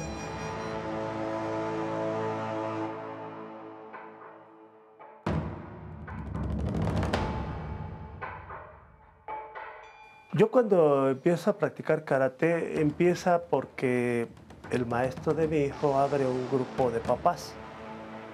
Entonces recuerdo muy bien que empezamos ese grupo, cinco matrimonios y yo solo. Eh, yo lo hice por motivar a mi hijo, pero nunca pensé llegar a ser sensei o ni siquiera primer grado de cinta negra. Lo hice, repito, por motivar a mi hijo y me costó mucho trabajo. Me costó mucho trabajo porque pues yo ya era un adulto de 33 años. Cuando yo empiezo a competir, mi profesor me impulsa a hacer combate. Yo era muy malo haciendo combate, muy malo porque ya grande me costó mucho trabajo pelear. Sin embargo, mi profesor me impulsó, empezaba yo perdiendo, perdiendo, perdiendo. Insistí, insistí y empecé a ganar.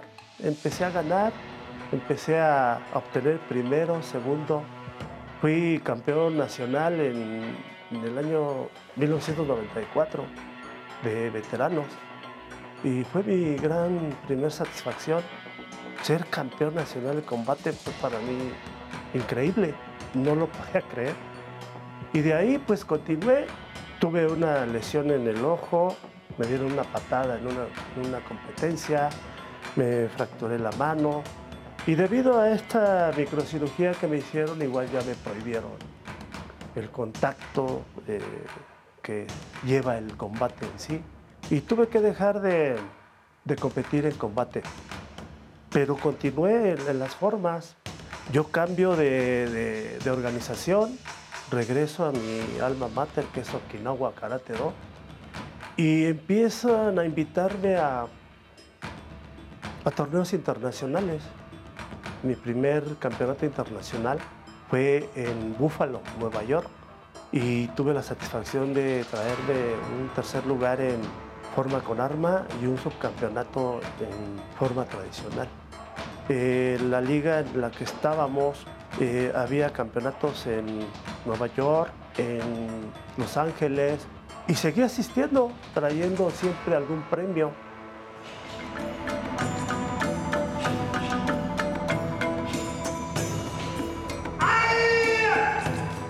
Posteriormente cambiamos de liga y pues viene la oportunidad de ir a un primer campeonato mundial de, veteranos que fue en Orlando, la Florida. Y ahí fui campeón, campeón en forma con arma. Eh, desgraciadamente no obtuve el lugar en forma tradicional, pero para mí fue grandioso ser campeón mundial en forma con arma. Tuvimos la oportunidad de ir al segundo campeonato mundial, que fue en Irlanda del Norte. Y ahí creo que ha sido mi mayor logro, porque obtuve dos subcampeonatos mundiales. Estas son como de oro para mí. Son de plata, pero para mí son como de oro. Ser, ser, subcampeón a ese nivel es algo que no se puede describir. Bueno, yo afortunadamente tengo la oportunidad de solventarme mis gastos, mi viaje, mis, mis viáticos, mi hospedaje y pagar mis fichas. Pero hay quien quiere y no puede porque es caro. Es muy caro ir a campeonatos internacionales. Pero todo lo vale porque el dinero va y viene, pero esto no cualquiera lo tiene. Sé que el día de mañana eh, yo puedo ser un ejemplo para, primero para mis hijos y segundo para otras gentes, que vean que nada es imposible. Al retirarme a los 60 años del Seguro Social, en esa misma escuela donde yo trabajaba, escuela privada, me ofrecen el proyecto de abrir las clases de karate. Y ahí inicio mi labor y veo que me gusta, veo que me gusta, no fue fácil porque no es lo mismo practicar que enseñar, es otra cosa diferente. Tiene uno en sus manos un material humano que es muy valioso. La verdad es que estoy muy agradecido con la vida porque me ha dado todo. El karate también me ha dado todo. Yo, yo mi objetivo es eh, seguir activo, seguir este, pues con mis entrenamientos, ya no como para competir, pero sí para mantenimiento personal. Creo que es importante estar preparado por la labor que hago para poder ayudar a la gente. Uno de mis objetivos es que la gente, mis alumnos, hasta los padres de familia, se lleven algo de mí que les pueda ayudar en su vida cotidiana, en su futuro.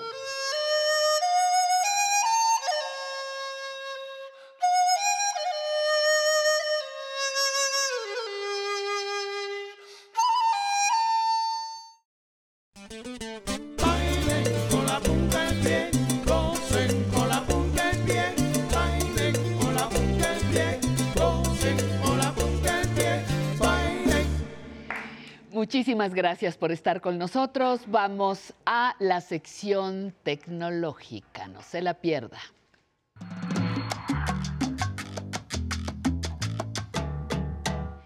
Mi queridísimo Alan, ¿cómo estás? Buenos, buenas tardes ya, ¿verdad? Buenas tardes.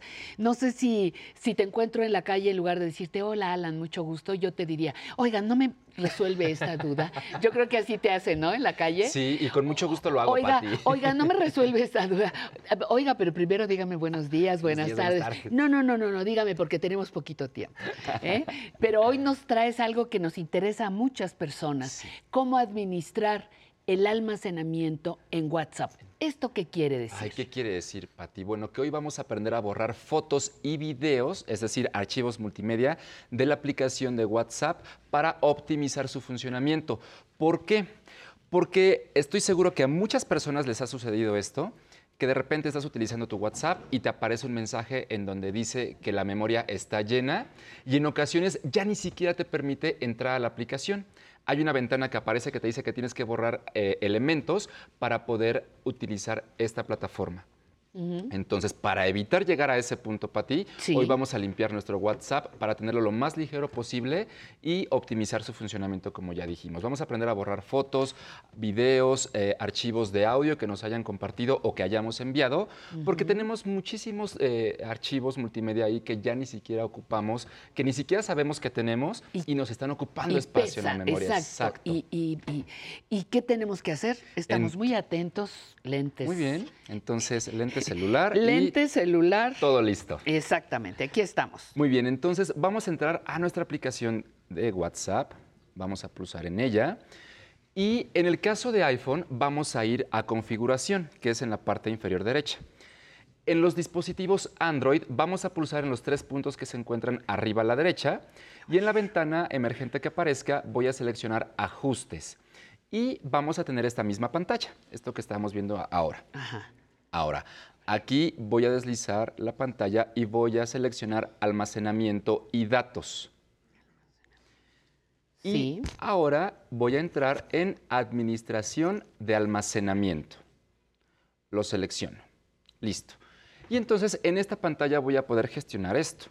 Aquí me dice eh, la cantidad de gigas que estoy utilizando dentro de la aplicación en los archivos multimedia de WhatsApp.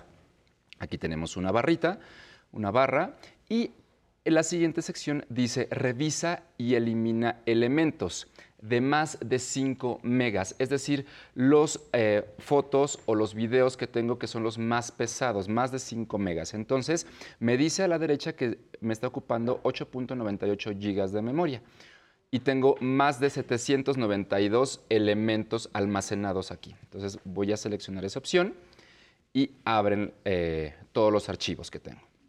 ¿Qué quiere decir, antes de que pases a la siguiente, perdón, Ujú. qué quiere decir los colores? Eh, aparece, dices tú, eh, tengo 8, 5, 9, X, 12, lo que sea, y, a- y un color azul, eh, Un rey, azul o azul, verde, fuerte, exacto. y amarillito o verde. Eh, esos colores que me indican, porque abajo hay una explicación, ¿no? Pero claro. ayúdame. A- aquí, por ejemplo, el Por color favor. azul me dice archivos multimedia de WhatsApp. Es lo que esto- lo- los archivos que está ocupando dentro de mi memoria. Es en color azul. En esta barra lo identifica. Y Ajá. en color amarillo me dice aplicaciones y otros elementos. O sea, el resto de la, la información que tengo en mi dispositivo. Entonces, esto es lo que me está ocupando, por ejemplo, de los archivos multimedia de WhatsApp dentro de mi teléfono, que son 12.68 gigas. Eso es. Esto Y- es lo que me está indicando. Y eh, esa parte gris quiere decir que todavía está disponible. que está disponible. Ese es el espacio Bien. que tengo disponible. Si observamos, yo ya tengo muy poquito espacio disponible. Sí. Entonces, es momento de administrar este El- muy bien. espacio. Muy bien, gracias. Ahora, ya que entré a, a la opción de más de 5 megas, yo puedo seleccionar los, los archivos. Puedo hacerlo uno por uno. Por ejemplo, voy a entrar a este video que tenemos aquí y digo, ah, es un video, muy bien, este no me funciona, lo quiero eliminar. ¿no? Entonces, ¿cómo lo voy a borrar? Voy a, voy a regresar con la flechita.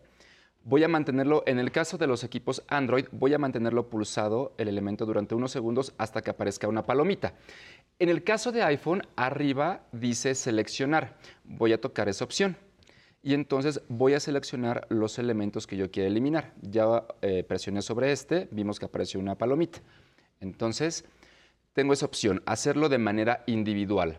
Si yo eh, a grandes rasgos eh, paso la eh, página y digo, ¿sabes qué? No me funciona lo que, no, no me sirven los elementos que tengo aquí, quiero borrarlos todos con un solo clic, en la parte inferior hay una opción que dice seleccionar todo. Voy a seleccionarlo. Aquí. Y entonces observemos cómo aparece una palomita en cada archivo. Eso significa que esos archivos están seleccionados y puedo eliminarlos con un solo clic. Entonces, en esta ocasión no los quiero eliminar en un solo clic, voy a cancelar la opción, solamente voy a eliminar uno. Entonces, toco en seleccionar, elijo el que quiero borrar y voy a pulsar en el bote de basura. Y en una ventana me dice, muy bien, se va a eliminar el elemento de los archivos multimedia de WhatsApp, pero es posible que también esté guardado en la galería de fotos del dispositivo.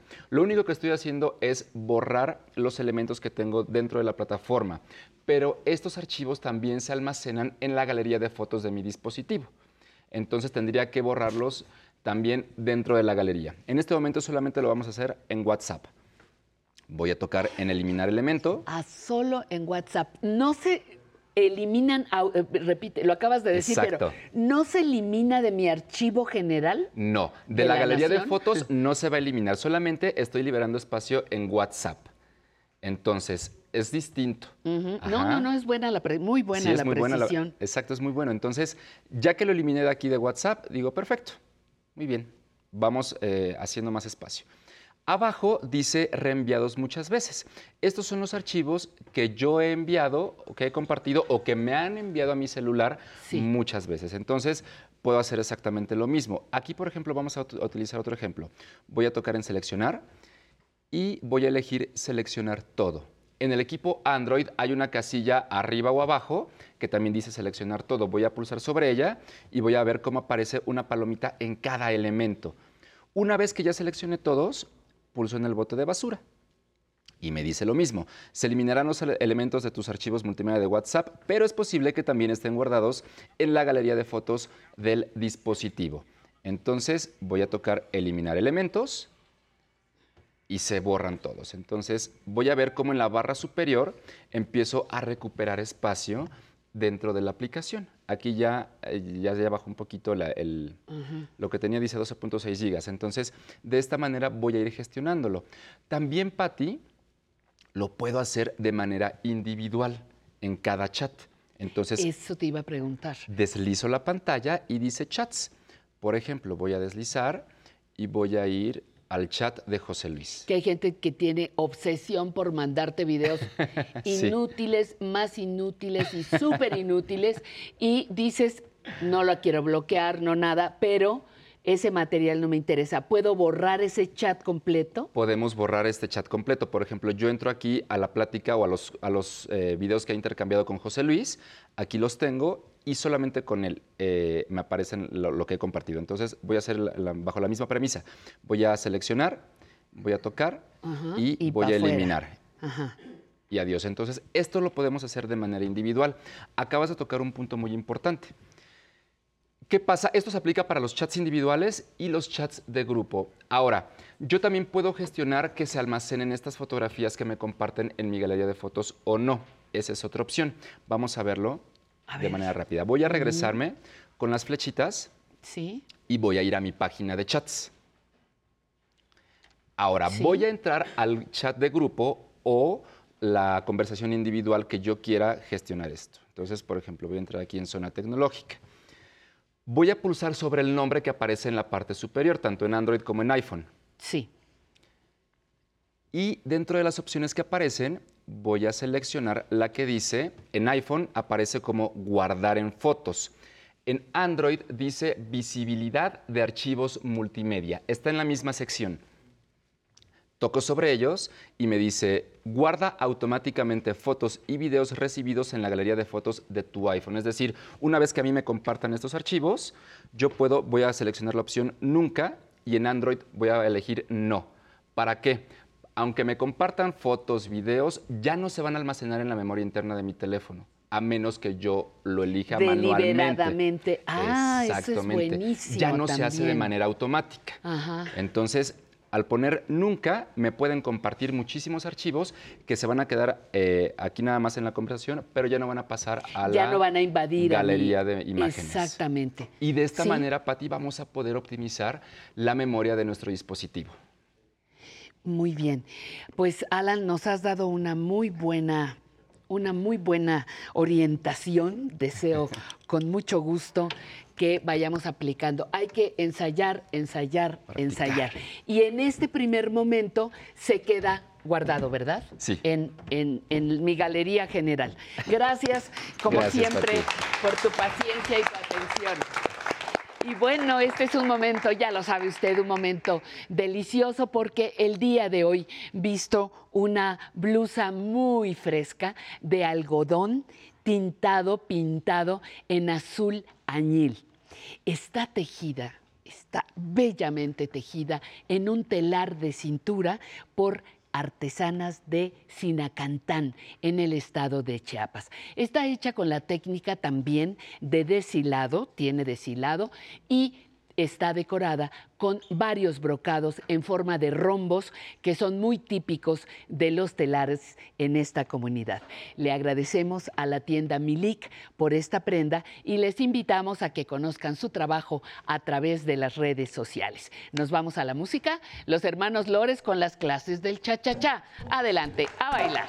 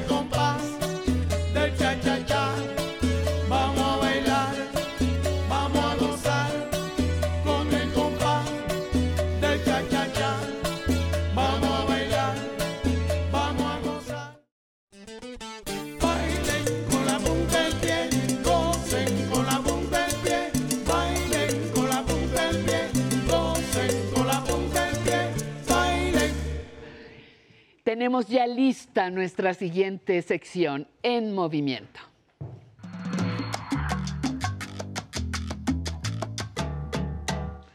Mi querido Sensei, te recibo con mucho cariño. Igualmente. Sé que tienes muchos títulos de artes marciales y de tanta cosa, tantos cinturones de colores, pero te recibimos con el cariño de todo el público que está aquí y el que nos ve desde casa. Muchas gracias. Muchísimas gracias. Hoy, ¿con qué nos vas a sorprender? Hoy vamos a hacer ejercicios para aliviar el dolor del nervio ciático. Ah, sí, ya me acuerdo acá. Que siempre. no te deja mover. Bueno, hay gente que se queda tirada, que no se mueve. Sí, a los que nos ha dado no te puedes enderezar, te paras de la silla y te, te vas así, no Ajá. puedes hacer esto. Bueno, pues hoy nos das algunas ideas. Todo tuyo el Así escenario. Gracias, Pati. Sensei. Gracias. El día de hoy vamos a hacer ejercicios para aliviar el nervio ciático, el dolor del nervio ciático. Este dolor que nos puede dar por diferentes causas, puede ser de, de un- una hernia discal, puede ser de un trocante, puede ser del músculo piramidal, que se pellizcan los dos, tenemos dos glúteos, el mayor y el menor, y, el, nervio pasa por el medio, entonces cuando se pellizca, que estamos mucho tiempo sentados, mucho tiempo parados, pasa esto. Este programa me lo pidieron mucho eh, mis amigos de los Tolucos, un saludo, por su culpa no, no en flaco, y, este, y porque están mucho tiempo parados y mucho tiempo sentados, y cuando se paran les, les, dol- les duele el nervio ciático. Entonces hoy vamos a empezar, pero va a ser una clase especial. Hemos visto ya programas de nervio ciático, pero acostados. Hoy lo vamos a hacer especial para todos ustedes y los que están en casa que están desayunando, sentados. Va a ser sentado el día de hoy, casi todo sentado. Vamos a empezar. El nervio ciático que baja por atrás, de- nace en la columna, pasa por el glúteo, entra y sale por adelante y se va por el lado. Vamos a empezar con los primeros ejercicios de, de estiramiento. Son a base de estiramientos. Vamos a estirar un pie. Vamos a hacer hacia mí, hacia mí los dedos. Uno, dos, tres. Regreso y bajo. Va de nuevo. Los más sencillitos. Cuando jalamos dedos hacia mí, el nervio se estira. Tres y regreso. Último. Aquí no pasa nada. Cuando jalo aquí es cuando se siente todo el, nervio. Cambio de pie. Aunque tenga nada más de un lado, es importante hacer los dos para que el otro le demos mantenimiento y no nos vaya a pasar igual que el otro. Estiramos punta hacia nosotros. Uno, dos, tres, regreso. Uno más. Recuerde, son tres series de seis ejercicios. 6, 6, 6, 6, 6, 6, con 30 segundos de descanso entre series. Vamos a hacer el siguiente. Me voy a acercar a la orilla un poquito. Voy a estirar un pie y yo derechito voy a tratar de estirar con una mano y regreso. Aquí lo importante no es agacharse, agacharse porque así llego. No se trata de llegar, se trata de que estés lo más derecho posible, estiras y ahí te quedas quieto. Podemos hacer con las dos manos, pero entonces voy a forzar el del otro lado y me va a dar. Con una mano está bien. Puede ser el pie en punta o sin punta. Vamos a hacer adelante. El chiste ahí es aguantar. Uno, dos, tres y regreso. Último. Uno, dos, tres y regreso. Si ya tengo el ciático lastimado y no bajo tanto, no importa. El chiste es que estés derecho. Y uno, dos, tres. Van a sentir el jaloncito desde acá, si están derechos. Uno, dos, tres, regreso. Último. Uno, dos, tres, regreso. ¿Cuánto tiempo es? Son de 3 a 10, en- 10 segundos lo que debes tardar. Puedes hacer hasta 25, pero ya es para gente más joven. Vamos a empezar. En el siguiente, ahora sí nos sentamos atrás. Vamos a levantar. Y cuando llegue la punta de mi pie hacia acá, mi cabeza la voy a hacer para atrás. Aguanto uno, dos, tres, regreso. Ahora la voy a hacer hacia abajo y mi cabeza va a ir hacia abajo. Uno, dos, tres, regreso. Ok, sí, sí se siente. A ver. Es que los compañeros como que no creen. Cabeza para atrás. Hagan sin cabeza y sientan. Ahora hagan con la cabeza para atrás con los dedos hacia ti. Uno, dos, tres, regreso. Hacia abajo. Uno, dos, tres. Se siente mucho más el jalón de los nervios de la pierna. Quiere decir que tienen que bailar mejor, ¿eh? A ver. Ahora, punta hacia mi cabeza y atrás. Uno, dos, tres, regreso. Punta hacia abajo y mi cabeza hacia abajo. Sin, sin agacharse. Derechito, nomás la pura cabeza. Regreso, neutral. Atrás, uno, dos, tres, regreso. Al frente, uno, dos, tres, regreso. Si, si no pueden sostener la pierna en alto para algunas cirugías, ponen su pie aquí y va a ser lo mismo. Con el pie en el piso, hago la punta hacia mí y atrás. Uno, dos, tres, regreso. Al frente, uno, dos, tres y regreso. Siguiente. Nos estamos un poquito como en medio, separo mis piernas y voy a abrazarme aquí, aquí, con sus brazos. Entonces nos vamos a agachar pero no se trata de ver quién llega más abajo, porque entonces doblo mi espalda. Es derechitos y al bajar derechos llegamos a un punto en donde ahí me quedo y aguanto uno, dos, tres y regreso. De nuevo, abajo, derechito, derechito, uno, ahí donde, ay, dos, tres y regreso. Tu cuerpo te dice hasta dónde, hazle caso, no se pasen. Abajo, uno, dos, tres, regreso. Y último, uno, dos, tres, regreso. Muy bien, vamos a hacer uno muy sencillo. No voy a hacer nada más que, ahora sí me voy a hacer jorobado, fíjense. Me voy a hacer jorobado y de aquí del ombligo me va- un, un hilito me va a jalar para, para arriba. ¿Ok? Bien acomodaditos. Ahora, vamos, esta parte de la cadera la vamos, se llama pendulear. Vamos a hacer esto con la cadera. Cuando estoy adelante, fíjense en mi cadera, se va a ir para atrás. Y cuando estoy erguido, se va a meter. Es de, de me agacho, uno, dos, tres. Cuando me enderezo, saquen su ombligo como si los jalaran de aquí y bien derechitos para que se meta su cadera. Cuando me agacho, mi cadera se va para atrás. Cuando me enderezo, mi cadera se va para adelante. Bien derechitos, abajo. Ah, Aquí sí encorvaditos, encorvaditos, uh, para que salga más el glúteo. Y derechito, el glúteo se mete. En realidad es la cadera. Último. Uno, dos, tres. Y adelante. Uno, dos, tres. Muy bien. Vamos de frente de nuevo. Ahora vamos a hacer los últimos de pie. Ustedes ahí sentaditos. Ahí sentaditos.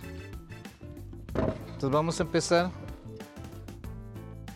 Mi nervio lo voy a estirar con el pie atrás. Ahí aguanto. Uno, dos, tres. Regreso. A ver, háganlo. Uno, dos, tres. El otro lado. Uno. Qué bueno que vienen bailadores. Con ustedes nos, nos divertimos juntos. Uno, dos, tres, regreso. Último. Uno, dos, tres, regreso. ¿Y sin manos? Uno, dos, nada más dos aguanto.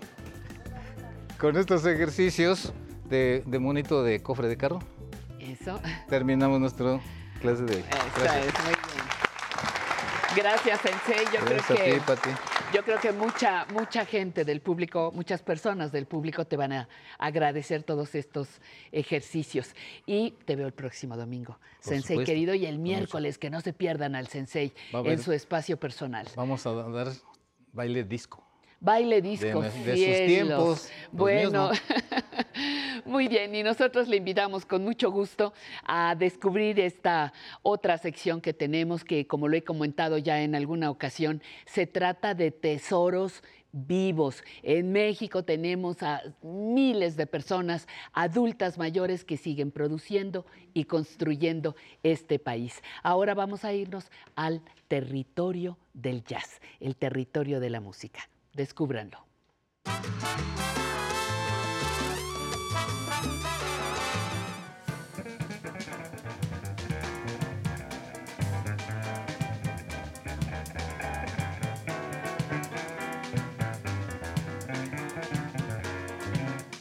Nos encanta estar listos en este momento con una carga enorme de vivencias, de recuerdos y de preguntas, que es lo más importante, porque tenemos frente a nosotros a uno de los hombres más importantes del panorama del jazz en México, el señor Roberto Aimes, a quien le agradezco muchísimo que nos hayas recibido, Roberto.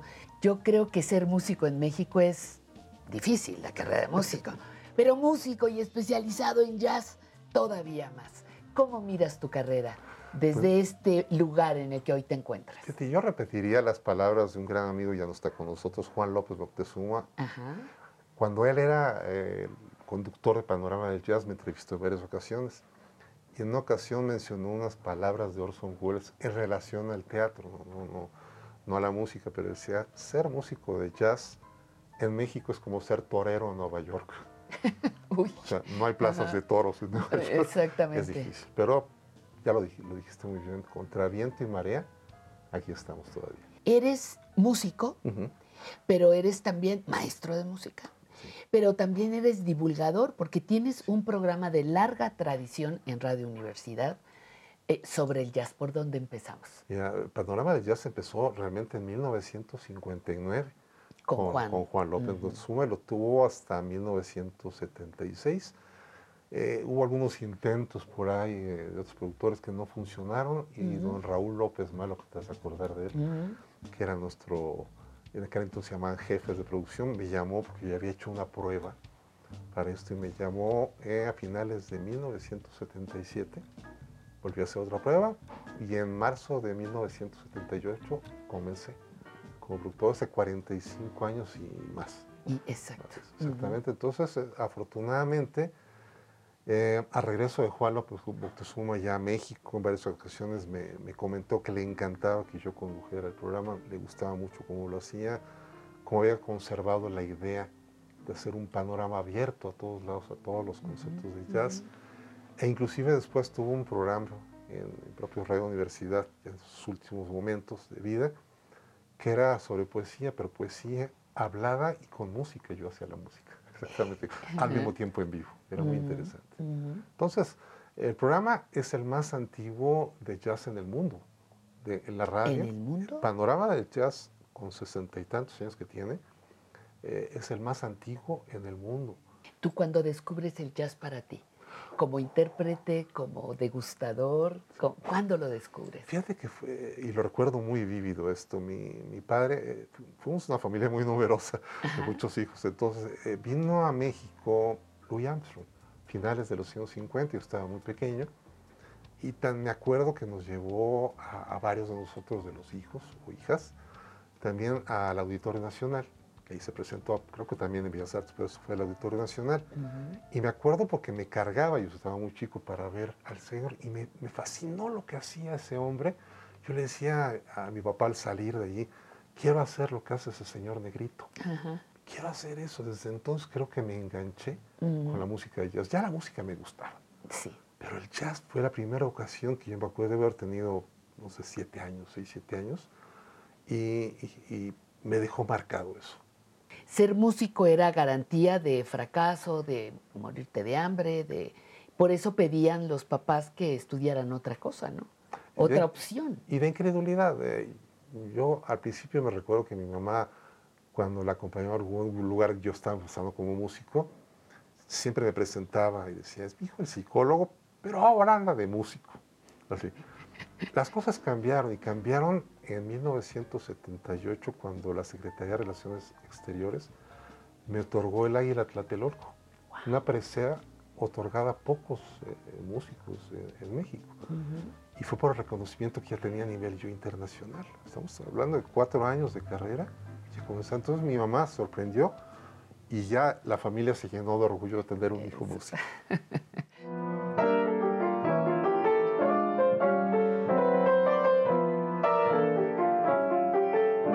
Cuéntame, ¿qué pasa con cómo compartes lo que sabes, lo que se puede compartir, lo que se siente? ¿Cómo los motivas? Estoy convencido y lo voy a ejemplificar con, Mozart. Mozart nunca estudió en una escuela formal, un conservatorio. Estudió con su familia, con su hermana, con su padre, obviamente, y después con otros grandes maestros, con Haydn, por ejemplo. Yo creo que la música debe de- de continuar teniendo esa esencia del maestro con el aprendiz o con el alumno. Así, uno a uno, no esos grupos de 60 personas, que pu- puede ser muy interesante, lo es muy interesante, pero creo que la música se comunica mejor cuando es de persona a persona. Y desde el momento en que comencé a dar clases eh, personales, particulares, como se conocen, hasta el momento no sé, he tenido 500 alumnos al menos o más, Ujú. y muchos de ellos muy exitosos en la música, entonces señal que sí se puede transmitir la música. Ahora la cuestión del sentimiento, yo creo que es algo muy personal. Y es algo tan personal que uno no puede involucrar el, el sentimiento de uno que se refleje exactamente en la otra persona. Hay que buscar cuál es el sentimiento De la otra Yo les hago muchas preguntas a los alumnos cada tres meses. Ahí me sale lo psicólogo. Ajá. De cómo- La valoración. Exactamente.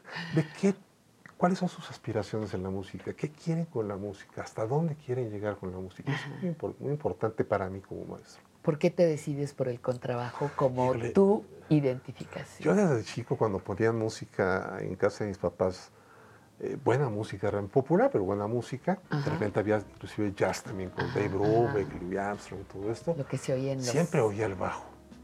Siempre lo definía, yo lo, lo cantaba el bajo. Me iba al piano y mi papá, yo empezaba a tocar notas agudas con deditos así, y tocaba el bajo que correspondía a Ajá. esas notas, intuitivamente. Entonces creo que soy un, un- un bajista nato por esa razón. Has tenido varios grupos de música, has tocado con músicos de el mejor nivel en el mundo. Yo creo que soy muy afortunado desde que comencé mi, mi carrera como músico hace prácticamente 50 años. Eh, lo hice con músicos experimentados. Siempre he buscado algo que después un maestro, que fue maestro mío, Rufus Reed, un gran contrabajista de los Estados Unidos, me dijo, siempre cuando toques, toca con gente de, de mayor nivel que tú o igual.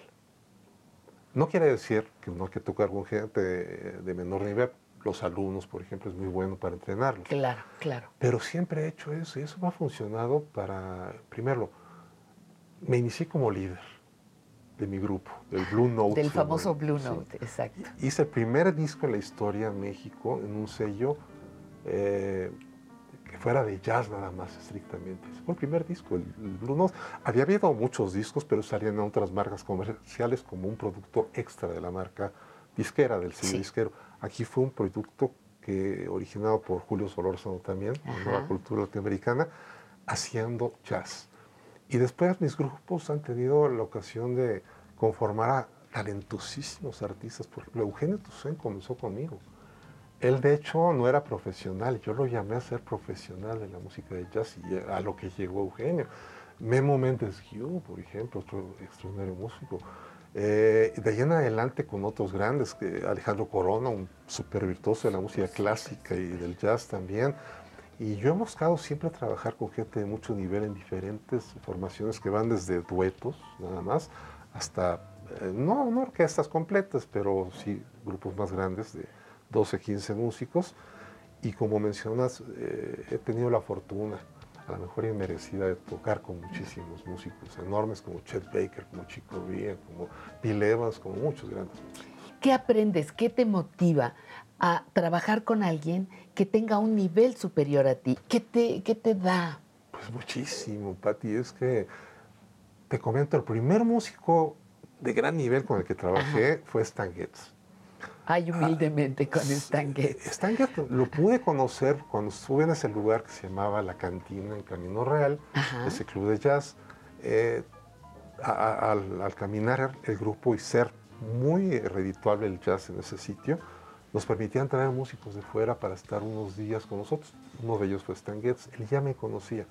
Y a través de un amigo mío con el que había tocado yo y estudiado en Jalapa con Andrés Calaros también, él es norteamericano, me recomendó para entrar con el grupo de Getz. Getz sí buscaba gente joven, no tan notable como para él sobresalir, pero sí quería gente muy brillante. Yo cuando entré allí tenía miedo, tenía pavor. Dije, a ver si no, no me dice que no. Me escuchó, me dijo, nice kid. Fue todo lo que dijo. Suficiente Nice para mí, me sentí libre y comencé a ser libre. Eh, veía que sonreía cuando yo hacía mis solos, cuando lo acompañaba. Entonces dije, van bien las cosas, van bien las cosas. Entonces es una emoción enorme trabajar con gente de mucho nivel. Con la música, ¿cuál es tu rutina diaria? Todos los días tocar, o sea, soy, soy un necio de eso. Ajá. Eh, toco normalmente el piano, toco, lo tengo más accesible, a lo mejor lo toco un poquito más. La guitarra, porque tengo alumnos de guitarra, necesito esforzarme para eh, darles mejores cosas. Y mi instrumento principal, contrabajo. Y mucha música académica, mucha música clásica también, no solo jazz. ¿Por qué? Porque es lo que nos retroalimenta.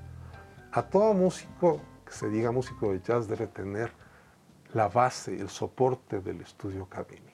Si no se tiene ese soporte académico en técnica, en conocimiento, en idioma musical, es muy difícil explorar la música de jazz, sobre todo el jazz actual. ¿El paso de los años te han llegado a estorbar? No, en absoluto. La parte física a veces sí un poquito, no, no tiene uno la facilidad, nada. Pero la música ayuda muchísimo para estar al día en la parte muscular y también en esta parte. La música nos conecta todo el tiempo con cosas eh, diferentes, ideas diferentes, nos permite estar eh, como renaciendo cada día.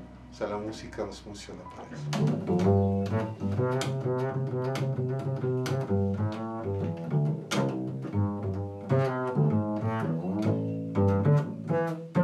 ¿Cuáles son tus, tus proyectos venideros? Me gustaría, porque voy a cumplir 50 años en abril del 2024, 50 años como músico profesional en el jazz. Exactamente. Entonces, empecé en 1974 y me gustaría festejarlo y por qué no pensar en la sala grande de Bellas Artes con muchos invitados, eh, en el Teatro de la Ciudad, los principales foros. Ojalá que las instituciones tengan a bien abrir las puertas para que pudieran existir este tipo de, de festejos Claro. que vendría muy bien. Eh, recientemente he estado eh, sacando música de autores del Reino Unido, británicos, pero el género pop y trasladarlos al jazz con arreglos originales. Desde luego, no solo los Beatles o los Rolling Stones, Elton John, Sting, por ejemplo, que es interes- interesantísimo, eh, eh, eh, Annie Winhouse también. Entonces, he estado planeando hacer eso, eso para, para el, el gobierno de, Reino Unido, me lo está solicitando, pero tengo muchos proyectos también.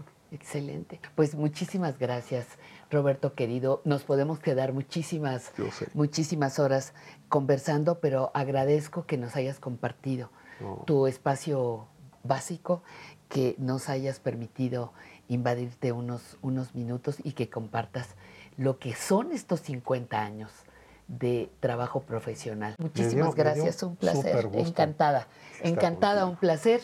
Nosotros continuamos.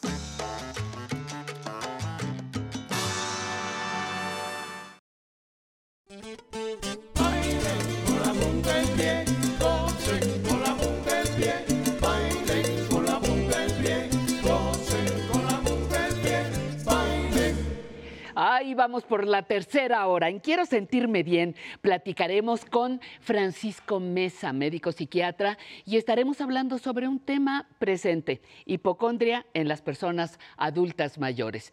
El escritor Julio Godínez nos presentará una novela que ocurre, que se desarrolla durante la Primera Guerra Mundial, y allí aparece un mexicano.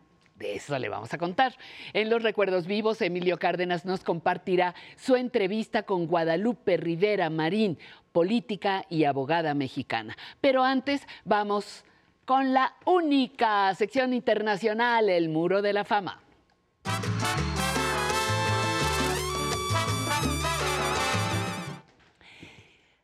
¿A quién vamos a presentar hoy en el Muro de la Fama? Se pregunta, ¿verdad? Hoy le presentaremos a un hombre de 83 años. Un actor que estrenó su más reciente trabajo en teatro el pasado mes de abril, pero que ha hecho cine, televisión durante muchísimos años.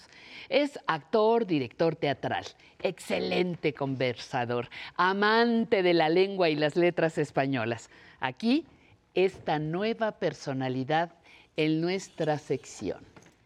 Véalo usted, es nada menos que José Luis Gómez García. ¿Y quién es José Luis Gómez García? Es un hombre que nació en Huelva en 1940. Estudió arte dramático en Alemania y fue alumno de Jacques Lecoq en París. Su primer trabajo profesional fue como mimo e inventó los mimodramas, que fueron aclamados por aportar nuevas facetas a la pantomima. Transcurrían los años 60 y José Luis ya participaba en festivales de teatro en Berlín, en Frankfurt, en Praga, en Zúrich, pero la fama le llegó cuando interpretó Pascual Duarte. En la película del mismo nombre, muchos de ustedes lo deben recordar, recibió por primera vez en la historia cinematográfica de su país el premio al mejor actor en el Festival de Cannes en 1976. De allí se siguió con filmes con directores de la talla de Carlos Saura, Manuel Gutiérrez Aragón o el mismísimo Pedro Almodóvar. José Luis Gómez, Gómez es un hombre culto, amante de la lengua española, que forma parte de la Real Academia Española y es miembro de honor de la Academia de las Artes Escénicas de su país. Dirige desde hace varios años el Teatro de la Abadía. Estuvo en México el año pasado presentando su Cantar del Mío Cid. Y sí, lo hizo hablando el español medieval. Yo no imaginaba en qué medida esto me iba a enriquecer, a cambiar y a hacerme mejor. Me siento mucho mejor y más rico después de haber emprendido este trabajo con el que muestro a mis compatriotas latinoamericanos la riqueza de la lengua que hablamos. Hace unos meses estuvo en Madrid, presentó junto con Ana Belém una obra de teatro titulada Romeo y Julieta despiertan. Y sí, ¿qué cree? Despertaron 50 años después, pero no se reconocen, no saben ni se acuerdan que estuvieron enamorados.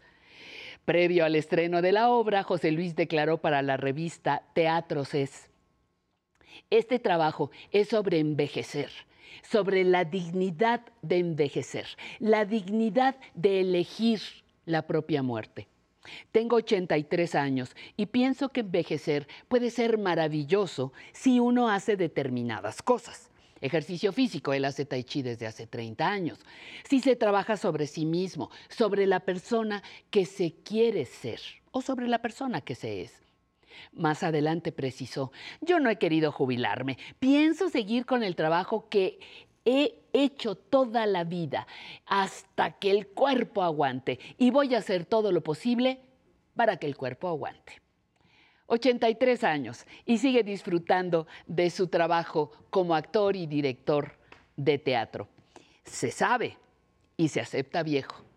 Por eso se cuida y por eso, y más, desde hoy dejamos el nuestro muro de la fama al señor José Luis Gómez García. Vamos ahora a la sección Quiero sentirme bien.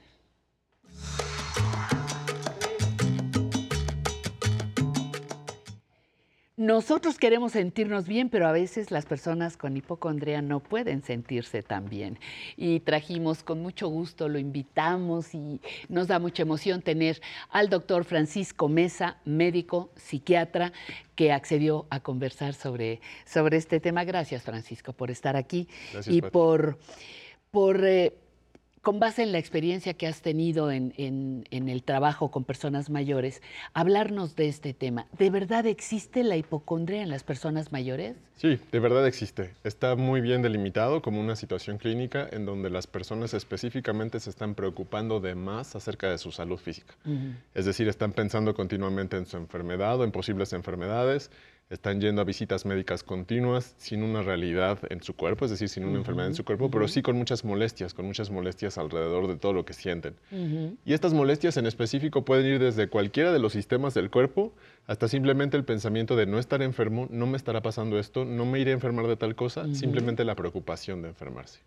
Esa, esa constante preocupación o los síntomas o descubrieron una nueva enfermedad, no sé cómo les habrá ido con el COVID, tremendo, pero esa misma eh, situación no les puede generar, por ejemplo, ansiedad, hablando de temas en psiquiatría. De hecho, sí, la- todos los trastornos hipocondriacos o los síntomas hipocondriacos están caracterizados dentro de los trastornos de ansiedad. En realidad se considera que son muy cercanos. Una persona que está pensando continuamente acerca de la enfermedad se está sintiendo ansiosa. Y como sabemos, la ansiedad puede ocasionar síntomas físicos.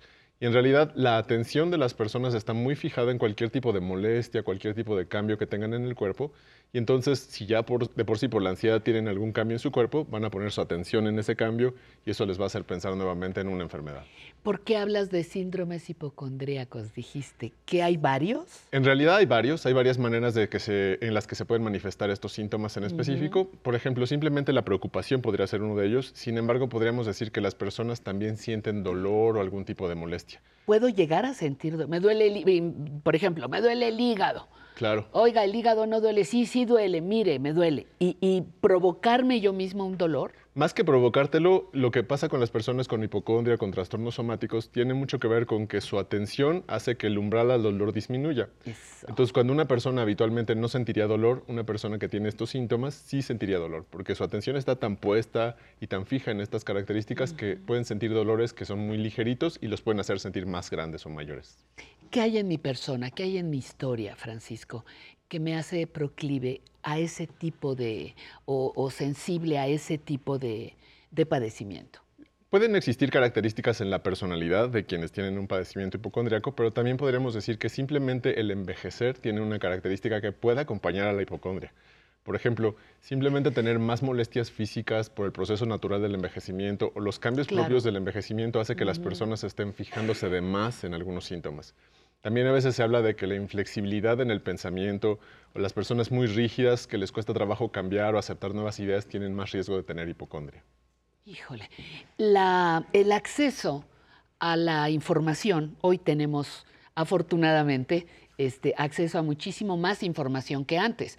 Ahora a veces tú, yo creo que a ti te ha pasado, das un diagnóstico y ya te llega el, el paciente con un, un doctorado en lo, que, en lo que le dijiste, con información veraz y otra no tanto, o algunas francamente falsas. ¿Esta información alimenta la hipocondria en las personas con esta predisposición? Esta información alimenta la ansiedad. Oh. Es decir, hace que las personas que no están teniendo un contexto adecuado de la información, que no la están interpretando en los términos científicos correctos o que simplemente están apropiándose de los datos y se los están acomodando en donde pueden de sus síntomas, tienen más ansiedad porque están pensando mucho más acerca de estas situaciones. Una información clara con su médico, una comunicación asertiva con su médico va a ayudar a quitar todas estas dudas y sobre todo a que despejen todas estas posibilidades que no son reales hacen muchas ideas alrededor de esta información y a veces malusan la información, que ese es el gran problema. que, que cuando llega el paciente, estaba yo pensando, a ti ya te llegan, no sé, a lo mejor te dicen con hipocondria, no sé, habrá quien diga, o el señor dice que está enfermo y no tiene nada. ¿Qué pasa si clínicamente yo reviso al paciente y digo, no tiene por lo menos esto de lo que se queja, ¿no? Entonces lo turno a psiquiatría. ¿Tú qué es lo que observas en esa persona?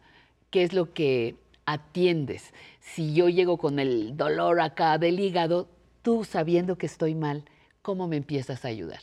Fíjate que es interesante cómo lo planteaste, porque primero como médico lo que tendría que hacer es estar muy seguro que verdaderamente el paciente no tiene nada de otras enfermedades. Claro, porque antes de psiquiatra tienes que ser médico, ¿no? Es correcto, Ajá, pero ajá. es que además puede pasar que muchas veces por la relación que tienen con otros médicos, los pacientes y los médicos ocasionan un estilo de relación molesta o incómoda y entonces Mm. más bien lo refieren a psiquiatría por decir, este señor, esta señora es muy quejoso. ¿no? Sí. Entonces mejor que no, no lo quiero atender. Y entonces lo primero que me corresponde es identificar que verdaderamente no tenga algún otro síntoma o algún otro síndrome de alguna enfermedad, hacer quizás una batería de estudios, poder identificar si no hay algún otro padecimiento.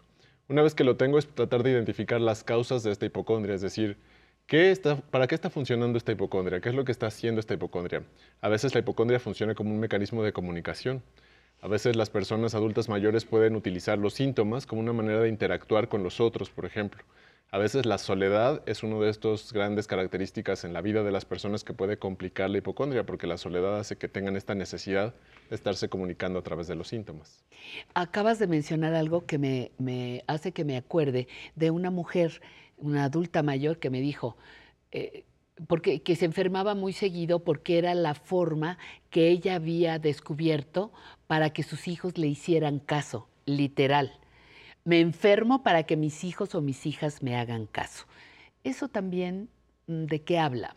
Sí, justamente ese es el, el me- el mecanismo a través del cual los síntomas se convierten en moneda de cambio. Entonces yo estoy teniendo síntomas y molestias y esto sirve para que tú me pongas atención, para no estar tan solo, para que me lleves al doctor y aunque sea ese rato estemos acompañados. Eso es terrible Ay, qué porque fuerte, ¿no? Claro, justamente nos habla de las condiciones de los adultos mayores y cómo a veces los síntomas o estar enfermo resulta ser mejor que estar solo. La familia, los hijos, las hermanas, el esposo, la esposa de este familiar, con, de esta persona con una aparente o una diagnosticada hipocondria, ¿qué tenemos que hacer?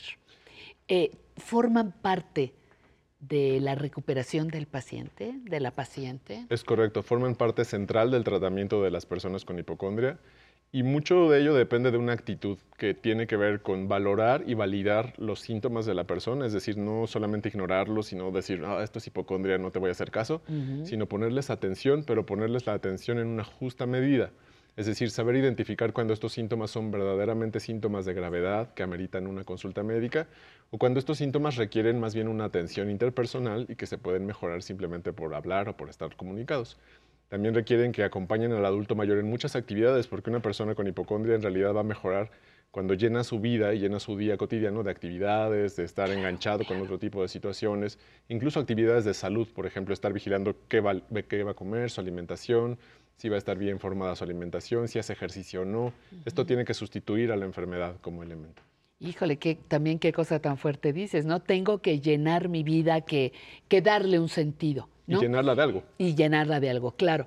Eh, ¿Qué pasa? Tú, tú durante un tiempo tuviste convivencia en personas, ¿cómo se dice? ¿Internas o en asilos? o cómo Sí, se que dice? vivían en residencias Que vivían en en, en residencias. ¿Se dan estos casos eh, sabiendo que son personas con una buena alimentación, con eh, supervisión médica? ¿La, la hipocondria aparece en las residencias también? Sí, en la institucionalización y frente a los fenómenos de una institución siempre es muy común la hipocondria. Es mucho más fácil entender el proceso cuando son personas que tienen un seguimiento clínico, es decir, cuando les toma sus signos vitales con regularidad, cuando estás identificando si sí Ujú. tienen o no algún padecimiento y cuando se les está administrando sus medicamentos de forma regular. Así los médicos podemos identificar si es más bien un fenómeno psicológico o una situación clínica verdadera. Tristemente hay instituciones donde las personas viven en condiciones difíciles y donde Sí. no tienen el seguimiento clínico adecuado y es muy fácil que los tachemos de hipocondria cuando en realidad es enfermedad genuina. ¿Se puede prevenir la Se- hipocondria? Se puede prevenir desde estar activos, desde no estar solos, desde mantener nuestro sentido de vida, nuestro propósito hacia la vida y justamente tener un historial médico muy claro, muy bien identificado y sobre todo nuestras enfermedades crónicas bien atendidas y bien tratadas. Oye, me quedo pensando qué tanto daño hace la idea ancestral de que vejez es igual solo a enfermedad. Eh, para esa idea es tremenda, ¿no? Es que marca justamente, esta idea está marcando el contexto de la hipocondria, cuando en realidad la vejez no es solo enfermedad, Exacto. es cambio Es cambio y actividad también se puede. y puede ser salud. Francisco Mesa, muchísimas gracias por estos minutos, por tu tiempo, lo valoramos mucho. Gracias a usted por estar con nosotros, pero todavía nos falta otra parte de nuestro programa. Somos la revista dominical Aprender a Envejecer. Estamos transmitiendo desde la capital de la República Mexicana y nos interesan los contenidos dirigidos a las personas adultas mayores. Vamos a mensajes, volvemos aquí a nuestro estudio. あ!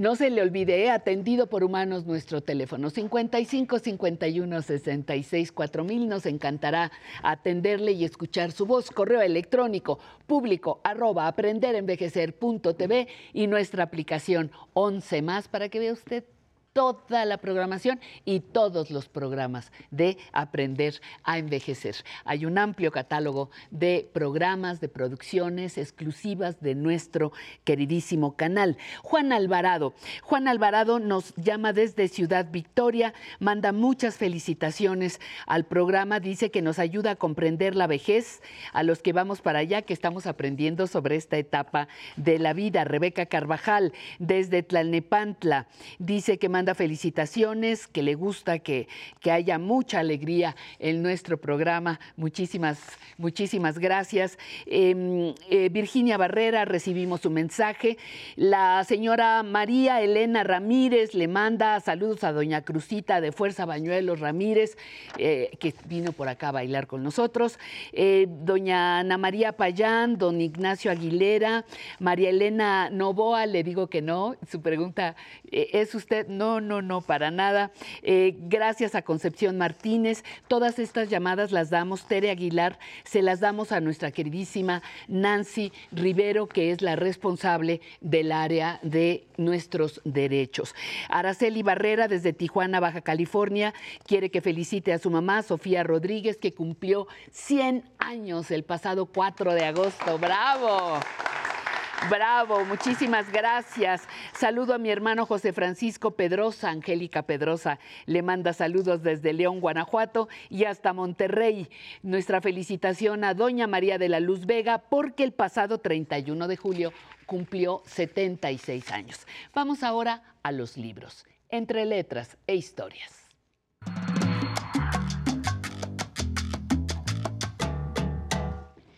Bueno, pues estamos aquí para conversar. Le damos la bienvenida a Julio Godínez. Muchísimas gracias, Julio. Escritor, periodista. Y eres algo así como investigador histórico, no sé si eso exista, si esa clasificación exista, pero con esta novela en, en las...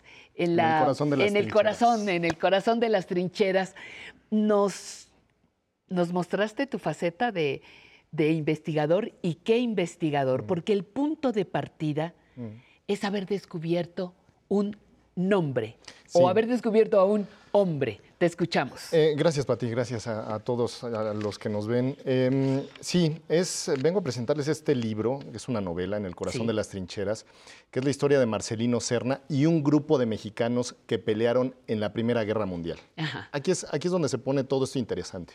Hay muy pocos documentos, sobre todo, digamos que en los medios masivos, Ajá, porque los sí, libros, sí, esto- sí. estos libros son una- un medio masivo. Claro que hay investigaciones sobre mexicanos eh, historiográficas eh, de maneras muy puntuales en eh, hechos por historiadores. Este son, esto es una manera de dar a conocer historias, la historia de Marcelino Serna y este grupo de mexicanos que hace más de 100 años fueron a pelear a Francia. ¿Con quién fueron a pelear a Francia? Con el ejército de Estados Unidos. Lo particular de la historia de Marcelino Serna es que él nace en México, en la ciudad de Chihuahua, y él migra durante la Revolución Mexicana. es, es un periodo, como sabemos nosotros, un periodo muy importante, muy interesante, pero también en el que migró mucha gente a Estados Unidos. Entonces acá hay una, una, una combinación de factores, porque la historia de Marcelino Serna no es que sea desconocida. ¿Y por qué no es desconocida? Porque este hombre regresó como héroe de guerra, Pati, de la Primera Guerra Mundial. Tuvo dos acciones maravillosas en, en dos batallas que fueron muy importantes para terminar con la, con la guerra entre, entre los dos bandos, donde estaban los franceses, los, este, los americanos, eh, los ingleses y los alemanes, ¿no? Entonces, él pelea en dos, de, en dos de estas batallas de lo que llamaron los 100 días y tiene dos acciones bien interesantes. Cuando él regresa a Estados Unidos, se vuelve famoso, porque fue famoso Claro, entre, y muy reconocido. muy reconocido.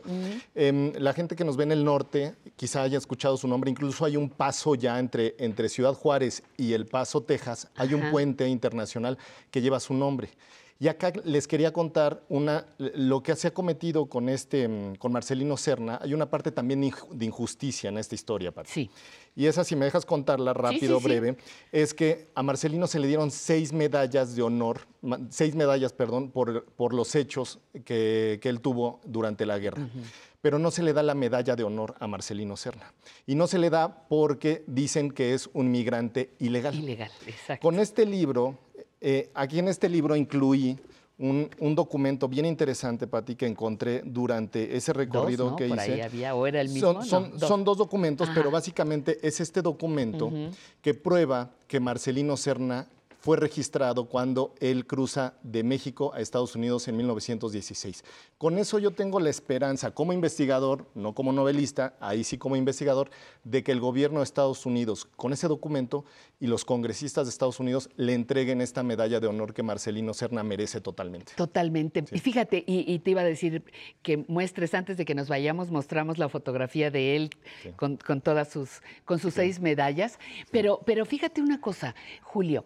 eh, eh, a- al principio de la novela hablas de que la, este, ahorita la, exacto, la, la población mexicana llegaba a Estados Unidos, que los llevaba a la guerra con la promesa de que les iba a dar la nacionalidad. Creo que también ahí hay un evento digno de destacarse, ¿no? Sí, el- la, la primera, la primera promesa es que iban a ganar más. Estos muchachos, cuando Marcelino Serna participó como, como em, no fue soldado de Villa, él trabajaba como caballerango, era muy jovencito cuando se integra con los hombres de, Vi- de Villa. Eso me lo cuenta su hija cuando yo me encuentro con ella. Desafortunadamente, Gloria Serna ya murió.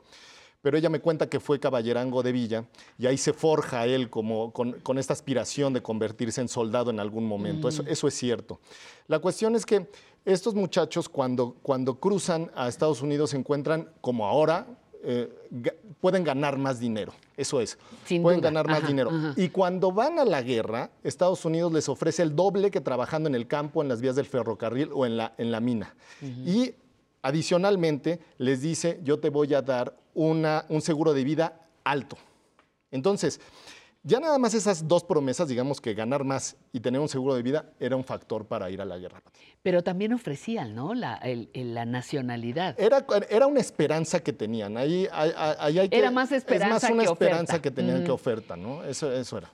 Oye, y, y dime una cosa, ¿qué pasó con ellos cuando regresaron? Eso también lo cuentas. Eh, ¿Qué pasó con ellos cuando Cu- volvieron? Cuando ellos, cuando ellos regresan, desafortunadamente, muy poco valorados, que ese es el problema, ese es el real problema de esto. Y viene ese periodo entre la Primera y la Segunda Guerra Mundial, donde Estados Unidos otra vez en conflicto en los 40, ¿no? Y ahí sí viene una petición, ahí sí tienen los, los, el gobierno de Estados Unidos, ahí sí comienza a ofrecer nacionalidades, papeles, quedarse, la familia, traer las familias, ahí sí ya comienza ese periodo, Pati, ese periodo ya grande de promesas que aprendieron en la Primera Guerra Mundial. Claro. Eh, dices, eh, en algún momento comentas en, en- en el libro, hurgo en el pasado para entender mi presente. El haber de este hombre, que es una, una de las muchas formas de hacerle justicia, el investigar sobre él, el hacer toda esta parte amorosa, ahorita todavía no, le hemos, Sí. no hemos tratado la parte amorosa. Eh, ¿Qué te dice de tu presente? Yo me preguntaba, la primera guerra, Mm. ¿qué te dice? Mucho, Nos dice mucho. A ver. Seguimos en el mundo, seguimos con guerras. Pensemos en, en Ucrania, ¿no? Pensemos aquí mismo en México, en las zonas de conflicto. Siguen teniendo, seguimos, la humanidad seguimos teniendo el, el problema de que nuestros jóvenes no encuentran todavía los medios para poder tener vidas dignas, ¿sí? Y poder, aquí en el programa lo que se toca es poder envejecer digno, poder transitar por una vida en paz, una vida en calma. Este libro me llevó a explorar lo que es eso. Fíjense, bien interesante esto es la desilusión. Nosotros tenemos un transcurso de la vida, quienes hemos tenido afortunadamente una vida medianamente en paz. Vamos, eh, una de las cosas, y eso se tiene que hablar, en algún momento tenemos desilusiones. Y nosotros eso lo tomamos con un periodo largo, de varios años, décadas quizá. Estos muchachos, cuando empieza el libro, ellos van con todo el ímpetu, con ganas de ir a la guerra, porque aparte es ese, ese momento donde lo- los revolucionarios eran bravos, entonces decían, a esta vida yo vine a morir, vamos a la guerra, ¿no? Entonces, lo que sucede con estos muchachos es que en cuestión de meses, Pati, por lo que sucede en la guerra, la vida los desilusiona totalmente. ¿no? Entonces, eso van teniendo. Entonces, eso es lo que se va encontrando entre el pasado y el, y el presente. Yo me- imagino lo que se está viviendo en Jalisco, en, Guerrero, lo que está viviendo, decía yo, en Ucrania, lo que se está viviendo en las zonas de conflicto, eso es lo mismo que vivieron estos muchachos en aquel momento, más de 100 años atrás. Pati. La presencia de la canadiense, de la enfermera canadiense, ¿es concesión literaria o es parte de la investigación? Eh, Es, es una concesión literaria que me permití también ejercitar un poco. A mí me Ujú. gustan mucho las historias de amor. Soy un, soy un es que escritor que, de- y que las de guerra también. Y de las de guerra, que van muy guerra. mezcladas, ¿no? En eso que yo hablaba de los conflictos, siempre va a haber una, una historia que nos inspire, alguien que nos haga... lo- la gente que está en conflicto tiene que agarrarse de algo, debe de agarrarse de algo, de una idea, de una persona, eh, de sus hijos, de, de algo. ¿Sabes? Y eh, eh, Marcelino se agarra de esa idea, que es bien interesante, porque es una, es una enfermera canadiense que no habla, habla español, pero mismo territorio donde está, donde está el conflicto, donde está Marcelino. Ellos se encuentran y sienten esa presencia que todos los que nos hemos enamorado sentimos, ¿no? Que no tienes que hablar con la persona, simplemente tienes que verla, simplemente tienes que sentirla. Y de ahí parte este, esta, esta historia de amor que tienen ellos entre las trincheras, esa historia también de amistad con todo el grupo. y de verdad es algo que disfruté mucho de estar ejercitando. Esa parte también Sí. de, de novela de amor. Claro. Y la otra parte también cuando describes escenas Mm. eh, bélicas, balas. El rifle estaba con, no sé, es que yo no sé, pero este, con la culata aquí en el hombro y disparó y se le disparó que este, el tiro o lo que sea, eh, hay también una, una escuela para narrar esos momentos, ¿no? Porque tú, uno lo ve en, en, en sí y dices, bueno, sí, ya sé cómo, pero a ver ahora descríbemelo. Con detalle. acá, acá, les quería contar algo bien importante. Es, son temas que normalmente los hemos leído con escritores eh, eh, franceses, ingleses, estadounidenses. Esto pocas veces lo cuentan, lo contamos los escritores mexicanos. Contarle a tu público que este es un libro para nosotros. Es un libro de un mexicano que estuvo en la Primera Guerra Mundial, de un grupo de muchachos, de cientos de muchachos que estuvieron en la Primera Guerra Mundial, contada por un escritor mexicano. Por eso es que me, da mucho gusto venir y contarles de esta historia, porque no es nada más de algo, alguien que tomó a los mexicanos y, les, y un extranjero que cuenta nuestra historia. Es un escritor mexicano que si me permiten contarles esta historia desde nuestra óptica como mexicanos, ¿no? Y es un tema que regularmente pertenece a otros. Y desde tu pasión como mexicano y de haberlo descubierto. Julio, muchísimas gracias por haber estado aquí, gracias, por tu libro, gracias por presentarnos a este hombre y gracias a usted. La mejor manera de honrar algo que le gusta de honrar a un escritor es sin duda leerlo. Así que esperamos haberle para que se acerque a esta novela en el corazón de las trincheras de Julio Godínez. Muchísimas gracias. Vamos a la música, el más cumbanchero, con los hermanos Lores. Vamos.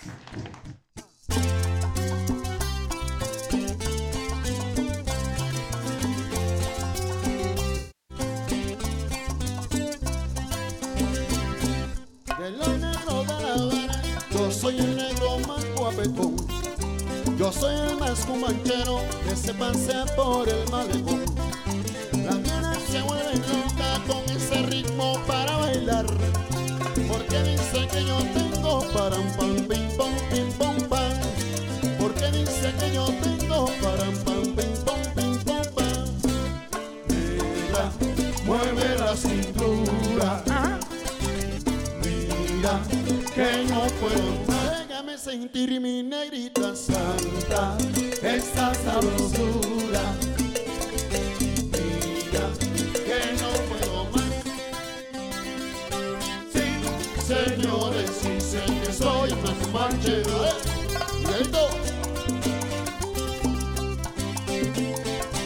Sí, señores, dicen que soy más manchero. soltero.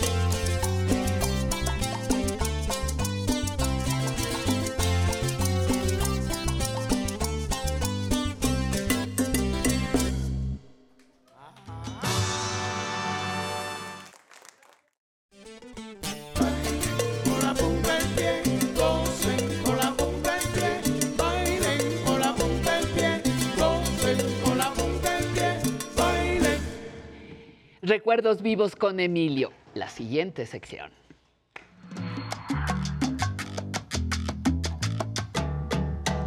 Queridísimo Cárdenas, Sí, bienvenido. aquí Gracias. estamos. No, por gracias a ti. aquí. Mira, te tenía una sorpresa.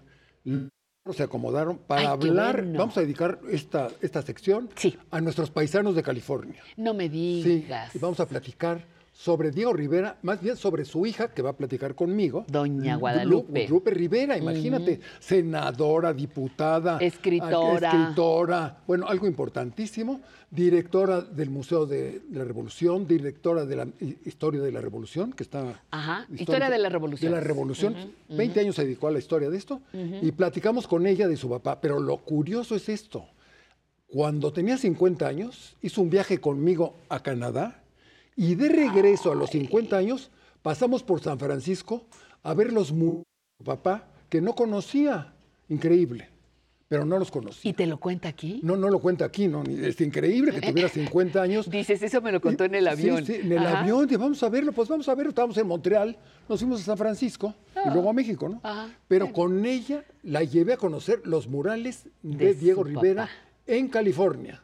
Para nuestros amigos de California, sepan que allá hay cinco murales de Diego Rivera importantísimos. Bueno, el año pasado, no, este año, gastó 5 millones de dólares la universidad para mover un mural de Diego Rivera al MoMA de San Francisco de Bueno. 70 metros, que estaba en una escuela secundaria, y lo pagó México, fíjate, para poderlo transportar. Pero si lo que los movieron fueron ellos. Bueno, pero los mexicanos tienen la técnica para bueno, murales, ya sabes que pues, nosotros sí, les bueno. enseñamos a mover murales. Ajá, muy bien. Bueno, pero la hija conoce conmigo, y yo también por primera vez, "Ah, no me digas que sí, voy a ver los murales de mi papá. Yo no le dije nada, yo tiene 50 años, pues haber venido antes, ¿no? Bueno, van a ver qué mujer tan interesante. En el Anahuacalli, hace como 20 años. Se fue como a los 100 años este año, en enero, el 15 de enero. Sí, yo sé. Se fue a ver a su papá y a su papá. Pues sí. A Lupe Rivera A y a Diego Rivera. esa era otra Pero eso es muy importante. Los que están en San Francisco, vayan a verlos porque luego no saben. Cuatro tesoros extraordinarios. Vamos al Vamos a- video. Vamos al video. Vamos al video. Acompáñenos. Vamos a verlo. universitaria brillante, una mujer que ha dedicado su vida al servicio público y a la política en el Congreso, pero que da la casualidad que es la hija de Diego Rivera, uno de los genios de América, y de Guadalupe Marín, una mujer extraordinaria, de la cual se enamoraron todos los hombres durante varias décadas, nacida en Zapotlán el Grande, y esposa del maestro Diego Rivera. Lupe Rivera, como le decimos quien la queremos desde hace mucho tiempo, es la hija primogénita de Diego Rivera y una hermana dos años después, la arquitecta Ruth Rivera. ¿A qué te estás dedicando este año y en estos meses? Emilio, eh, estamos, hemos promovido la edición de tres libros que fueron escritos en diferentes épocas, pero que están agotados. Eh, uno de ellos es interesantísimo porque se editó con motivo de los 60 años eh, de- que, cumplió mi padre como pintor y fueron- se llama Testimonios. Este libro eh, consta de 60 testimonios de, lo- de los hombres y mujeres eh, más relevantes en la cultura de, de nuestro país en ese momento. En eh, la universidad solicitamos, la Fundación Diego Rivera solicitó de la universidad que se hiciera una nueva edición por la, por la importancia que tienen los textos que ahí, ahí se recopilan y además porque el libro original, que es un librito pequeño, eh, tiene eh, las, las, eh, la reproducción de los autorretratos de mi padre. Pues es eh, fantástico que la hija de Diego siga haciendo eh, un trabajo de investigación. Has hecho tantos de derecho y de economía y de otras cosas, pero últimamente te has concentrado en investigar la- el legado de tu padre. Eh, y hablando del legado de tu padre, tenemos que decir que estamos en una de las salas del Anahuacalli. El Anahuacalli es un regalo generoso que Diego Rivera hizo al pueblo de México. Todo su dinero, que ha de haber ganado bastante a lo largo de su vida, lo dedicó a crear este museo donde está su colección de arte prehispánico, que son entre 50 y 60 mil piezas, como un regalo de este gran mexicano al pueblo de México. Estamos haciendo esta entrevista en una de las salas del Gran Museo de Arte Prehispánico y en donde está el estudio, lo que iba a ser el estudio de Diego Rivera, que desgraciadamente murió antes de que fuera terminada esta obra, diseñada por él como arquitecto, ayudado por Juan O'Gorman, que era arquitecto también, y su discípulo, y eh, es un ejemplo de lo que eh, los grandes mexicanos, no todos, pero algunos como Diego Rivera, han hecho al sentirse deudor de lo que hizo el pueblo de México. Creo que yo fui becario en París y, me imagino que tu padre, que fue becado por el gobernador de esa de Veracruz, sabía que sus, eh, su tiempo que pasó eh, estudiando y perfeccionando su arte en Europa, no se lo debía al dinero del gobernador, sino a los impuestos de los mexicanos, ¿verdad? De los veracruzanos específicamente. Y entonces es una manera de regresar eh, todo lo que logró como educación, la misma Academia de San Carlos. No creo que ni siquiera en la época de don Porfirio fuera muy costosa, ¿no? Aunque no, no era todavía educación gratuita. No, pero yo no sé cuánto cobraría, no, no me imagino que cobraran. Al revés, Emilio, daban muchas becas para que para fomentar el arte. Sí, porque aparte de la beca que, que recibió el gobernador de esa, recibió también una, una beca de, eh, por parte de la escuela que le daban una cantidad mensual para sus estudios y a varios de los pintores, de los alumnos, los favorecían con estas becas. Estando en México. Estando en becado en la, Academia de, San en la Academia de San Carlos. A donde entra como a los 13 años, ¿verdad? No, entró a los 11. Un niño que...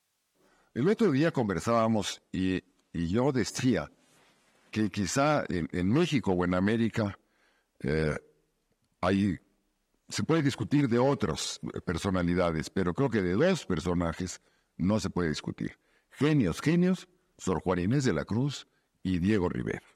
Se pueden poner otros en la lista, ahorita yo no me acuerdo de los demás, pero genios indiscutible, de, rango, de, como decía su amigo Eli Ford, un monstruo de capacidad creadora, de conocimientos, de cultura, es el fenómeno Diego Rivera. Mi abuelo es profesor, escribe una gramática y, adquiere mucho prestigio. Fue presidente, lo que es ahora los presidentes municipales de Guanajuato. Pero eh, Tiempo después encabeza una huelga de mineros y lo van a linchar a mi abuelo. el, gobierno quiere lincharlo, ¿no? Por haber encabezado una huelga de mineros y fue una protesta muy fuerte en contra de la opresión de, los, minores, de los mineros. huyendo de Guanajuato. Se salvó gracias a que un amigo de él le comentó, don Diego, en, la, en, el, en el cabildo de anoche decidieron que usted tiene que ser linchado. Así es que váyase inmediatamente. Le prestó un caballo y salió, salió huyendo de Guanajuato. Eh, después se vino y también pidieron que mi papá saliera de Guanajuato porque era hereje, porque en una lo oyó un sacristán en la iglesia que decía que las vírgenes eran de palo y que no oían y le recomendó a, una, a unos indígenas que no le estuvieran pidiendo dinero a la Virgen porque la Virgen no les iba a dar nada. Entonces lo, le dijeron que también el niño Rivera se tenía que salir de la ciudad. Y desde entonces, hasta, hasta que es, el gobierno de, las, de México, Luis Echeverría, bueno, primero el licenciado López Mateos adquirió la casa de, mi padre en Guanajuato. Eh, él fue quien eh, facilitó que mi hermana Ruth la, la, la, arreglara, como se dice ahora, la La restaurara. Y luego se puso el museo por instrucciones de Luis Echeverría, que inclusive me pidió que yo, yo fuera la curadora, como se llaman ahora, se, ahora se dice, ¿no? Fui la, curadora de ese museo. Y, fue la primera vez que Diego Rivera regresa a, Guanajuato. Y mira, eh, es, para mí es una, una queja, y lo digo públicamente. No hay una calle en la ciudad de Guanajuato que se llame Diego Rivera. Fíjate. Eh, fue a ver 50 años después. 50 años. Gracias a ti. Gracias, Pati. Pero mira, quiero decir algo que tiene que ver con el Canal 11. qué? Yo me gané una beca hace como 20 años. A París. Para filmar Ah, los murales de los mexicanos en Estados Unidos. Y los tengo filmados, los nueve murales de Orozco, de Siqueiros y de Diego Rivera, hace como 20 años. Te estás tardando, doctor. Y ya no lo- nos deberías no haber los- traído, Bueno, doctor. es que era un archivo. La idea era tener un archivo, porque el- el- hay una cosa ahí que puede haber un terremoto y se, pueden, se podían acabar. Y les dije, si se va a acabar eso, mejor tener un archivo. Pues sácalos del archivo y ya, sí, lo voy a hacer con el Canal 11. Es- Ándale. Es, una promesa que hacemos. ¡Ey! 20 años Sí, después. ya te estabas tardando. Te estabas tardando. Pero ¿con qué, ¿con qué cierras? Tenemos un Cero. minutito Bueno, más. pues ¿Con qué yo cierras trabajaba en, en el Zócalo con ella, ella manejaba el dinero, era una mujer muy importante, la planeación, Ujú. y a mí me mandaron a Montreal a poner una exposición sobre la Ciudad de México por cumplir 325 años. Me pasé como ocho años maravilloso ahí, pero ella tuvo que ir a firmar porque era la que manejaba la lana. Por eso fuimos a ver los, los murales de su papá. Bueno, Este es Pues mi, vínculo con. ¿Cuántas otras historias ¿Cuántas? tendrás No que tiempo, contarnos? pues No, sí hay tiempo. El Sí hay pro- tiempo. Mira, se acaba Poco este, pero empiezas para el otro domingo. El otro domingo también. ¿Eh? como- Lo aprovechamos. Gracias, Aquí nos vemos. Emilio Cárdenas. Un placer verte, saber de ti y gracias a usted por habernos acompañado, por haber estado cerca de nosotros. Vaya nuestro saludo y abrazo a Milpalta, Azcapotzalco, a Ciudad Nezahualcóyotl, a Navojoa, a Tlaxcala, Villahermosa, a California, a Canadá, a Chile, por supuesto. Gracias por haber estado con nosotros. Recuerde que tenemos una app para que nos pueda ver a todo color en cualquier momento, las 24 horas de los 365 días desde el programa 1. Tenemos un blog, aprenderenvejecer.tv. Tenemos un teléfono 5551 664000, un correo electrónico, público arroba aprenderenvejecer.tv y presencia en todas las redes, Facebook, YouTube, Instagram, en todos lados estamos. Nos va- le vamos a agradecer a usted que nos siga, nos siga de domingo a jueves, por favor, y que desde casa aplaudamos con mucho cariño a todos nuestros bailarines, nuestras bailarinas, muchas gracias. Y un aplauso también para los hermanos Lores, de quienes nos despedimos. Y ellos, ya lo sabe usted, ya lo sabe usted, lo hacen de la mejor forma, interpretando música para bailar. Chencha la gamba y hasta la próxima. Gracias por haber estado con nosotros. Hasta luego.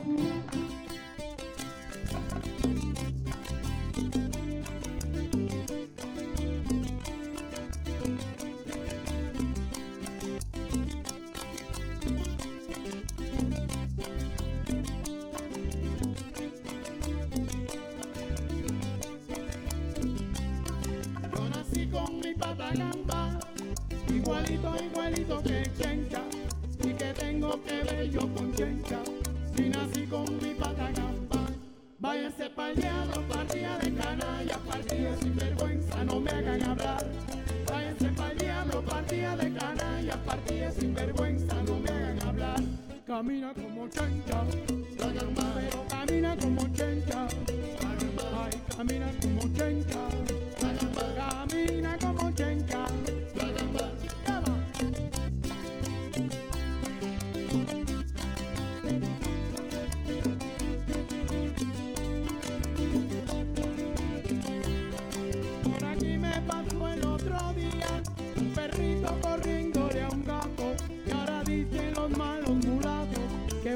Puede pasar un tranvía. Váyanse pa'l diablo, partida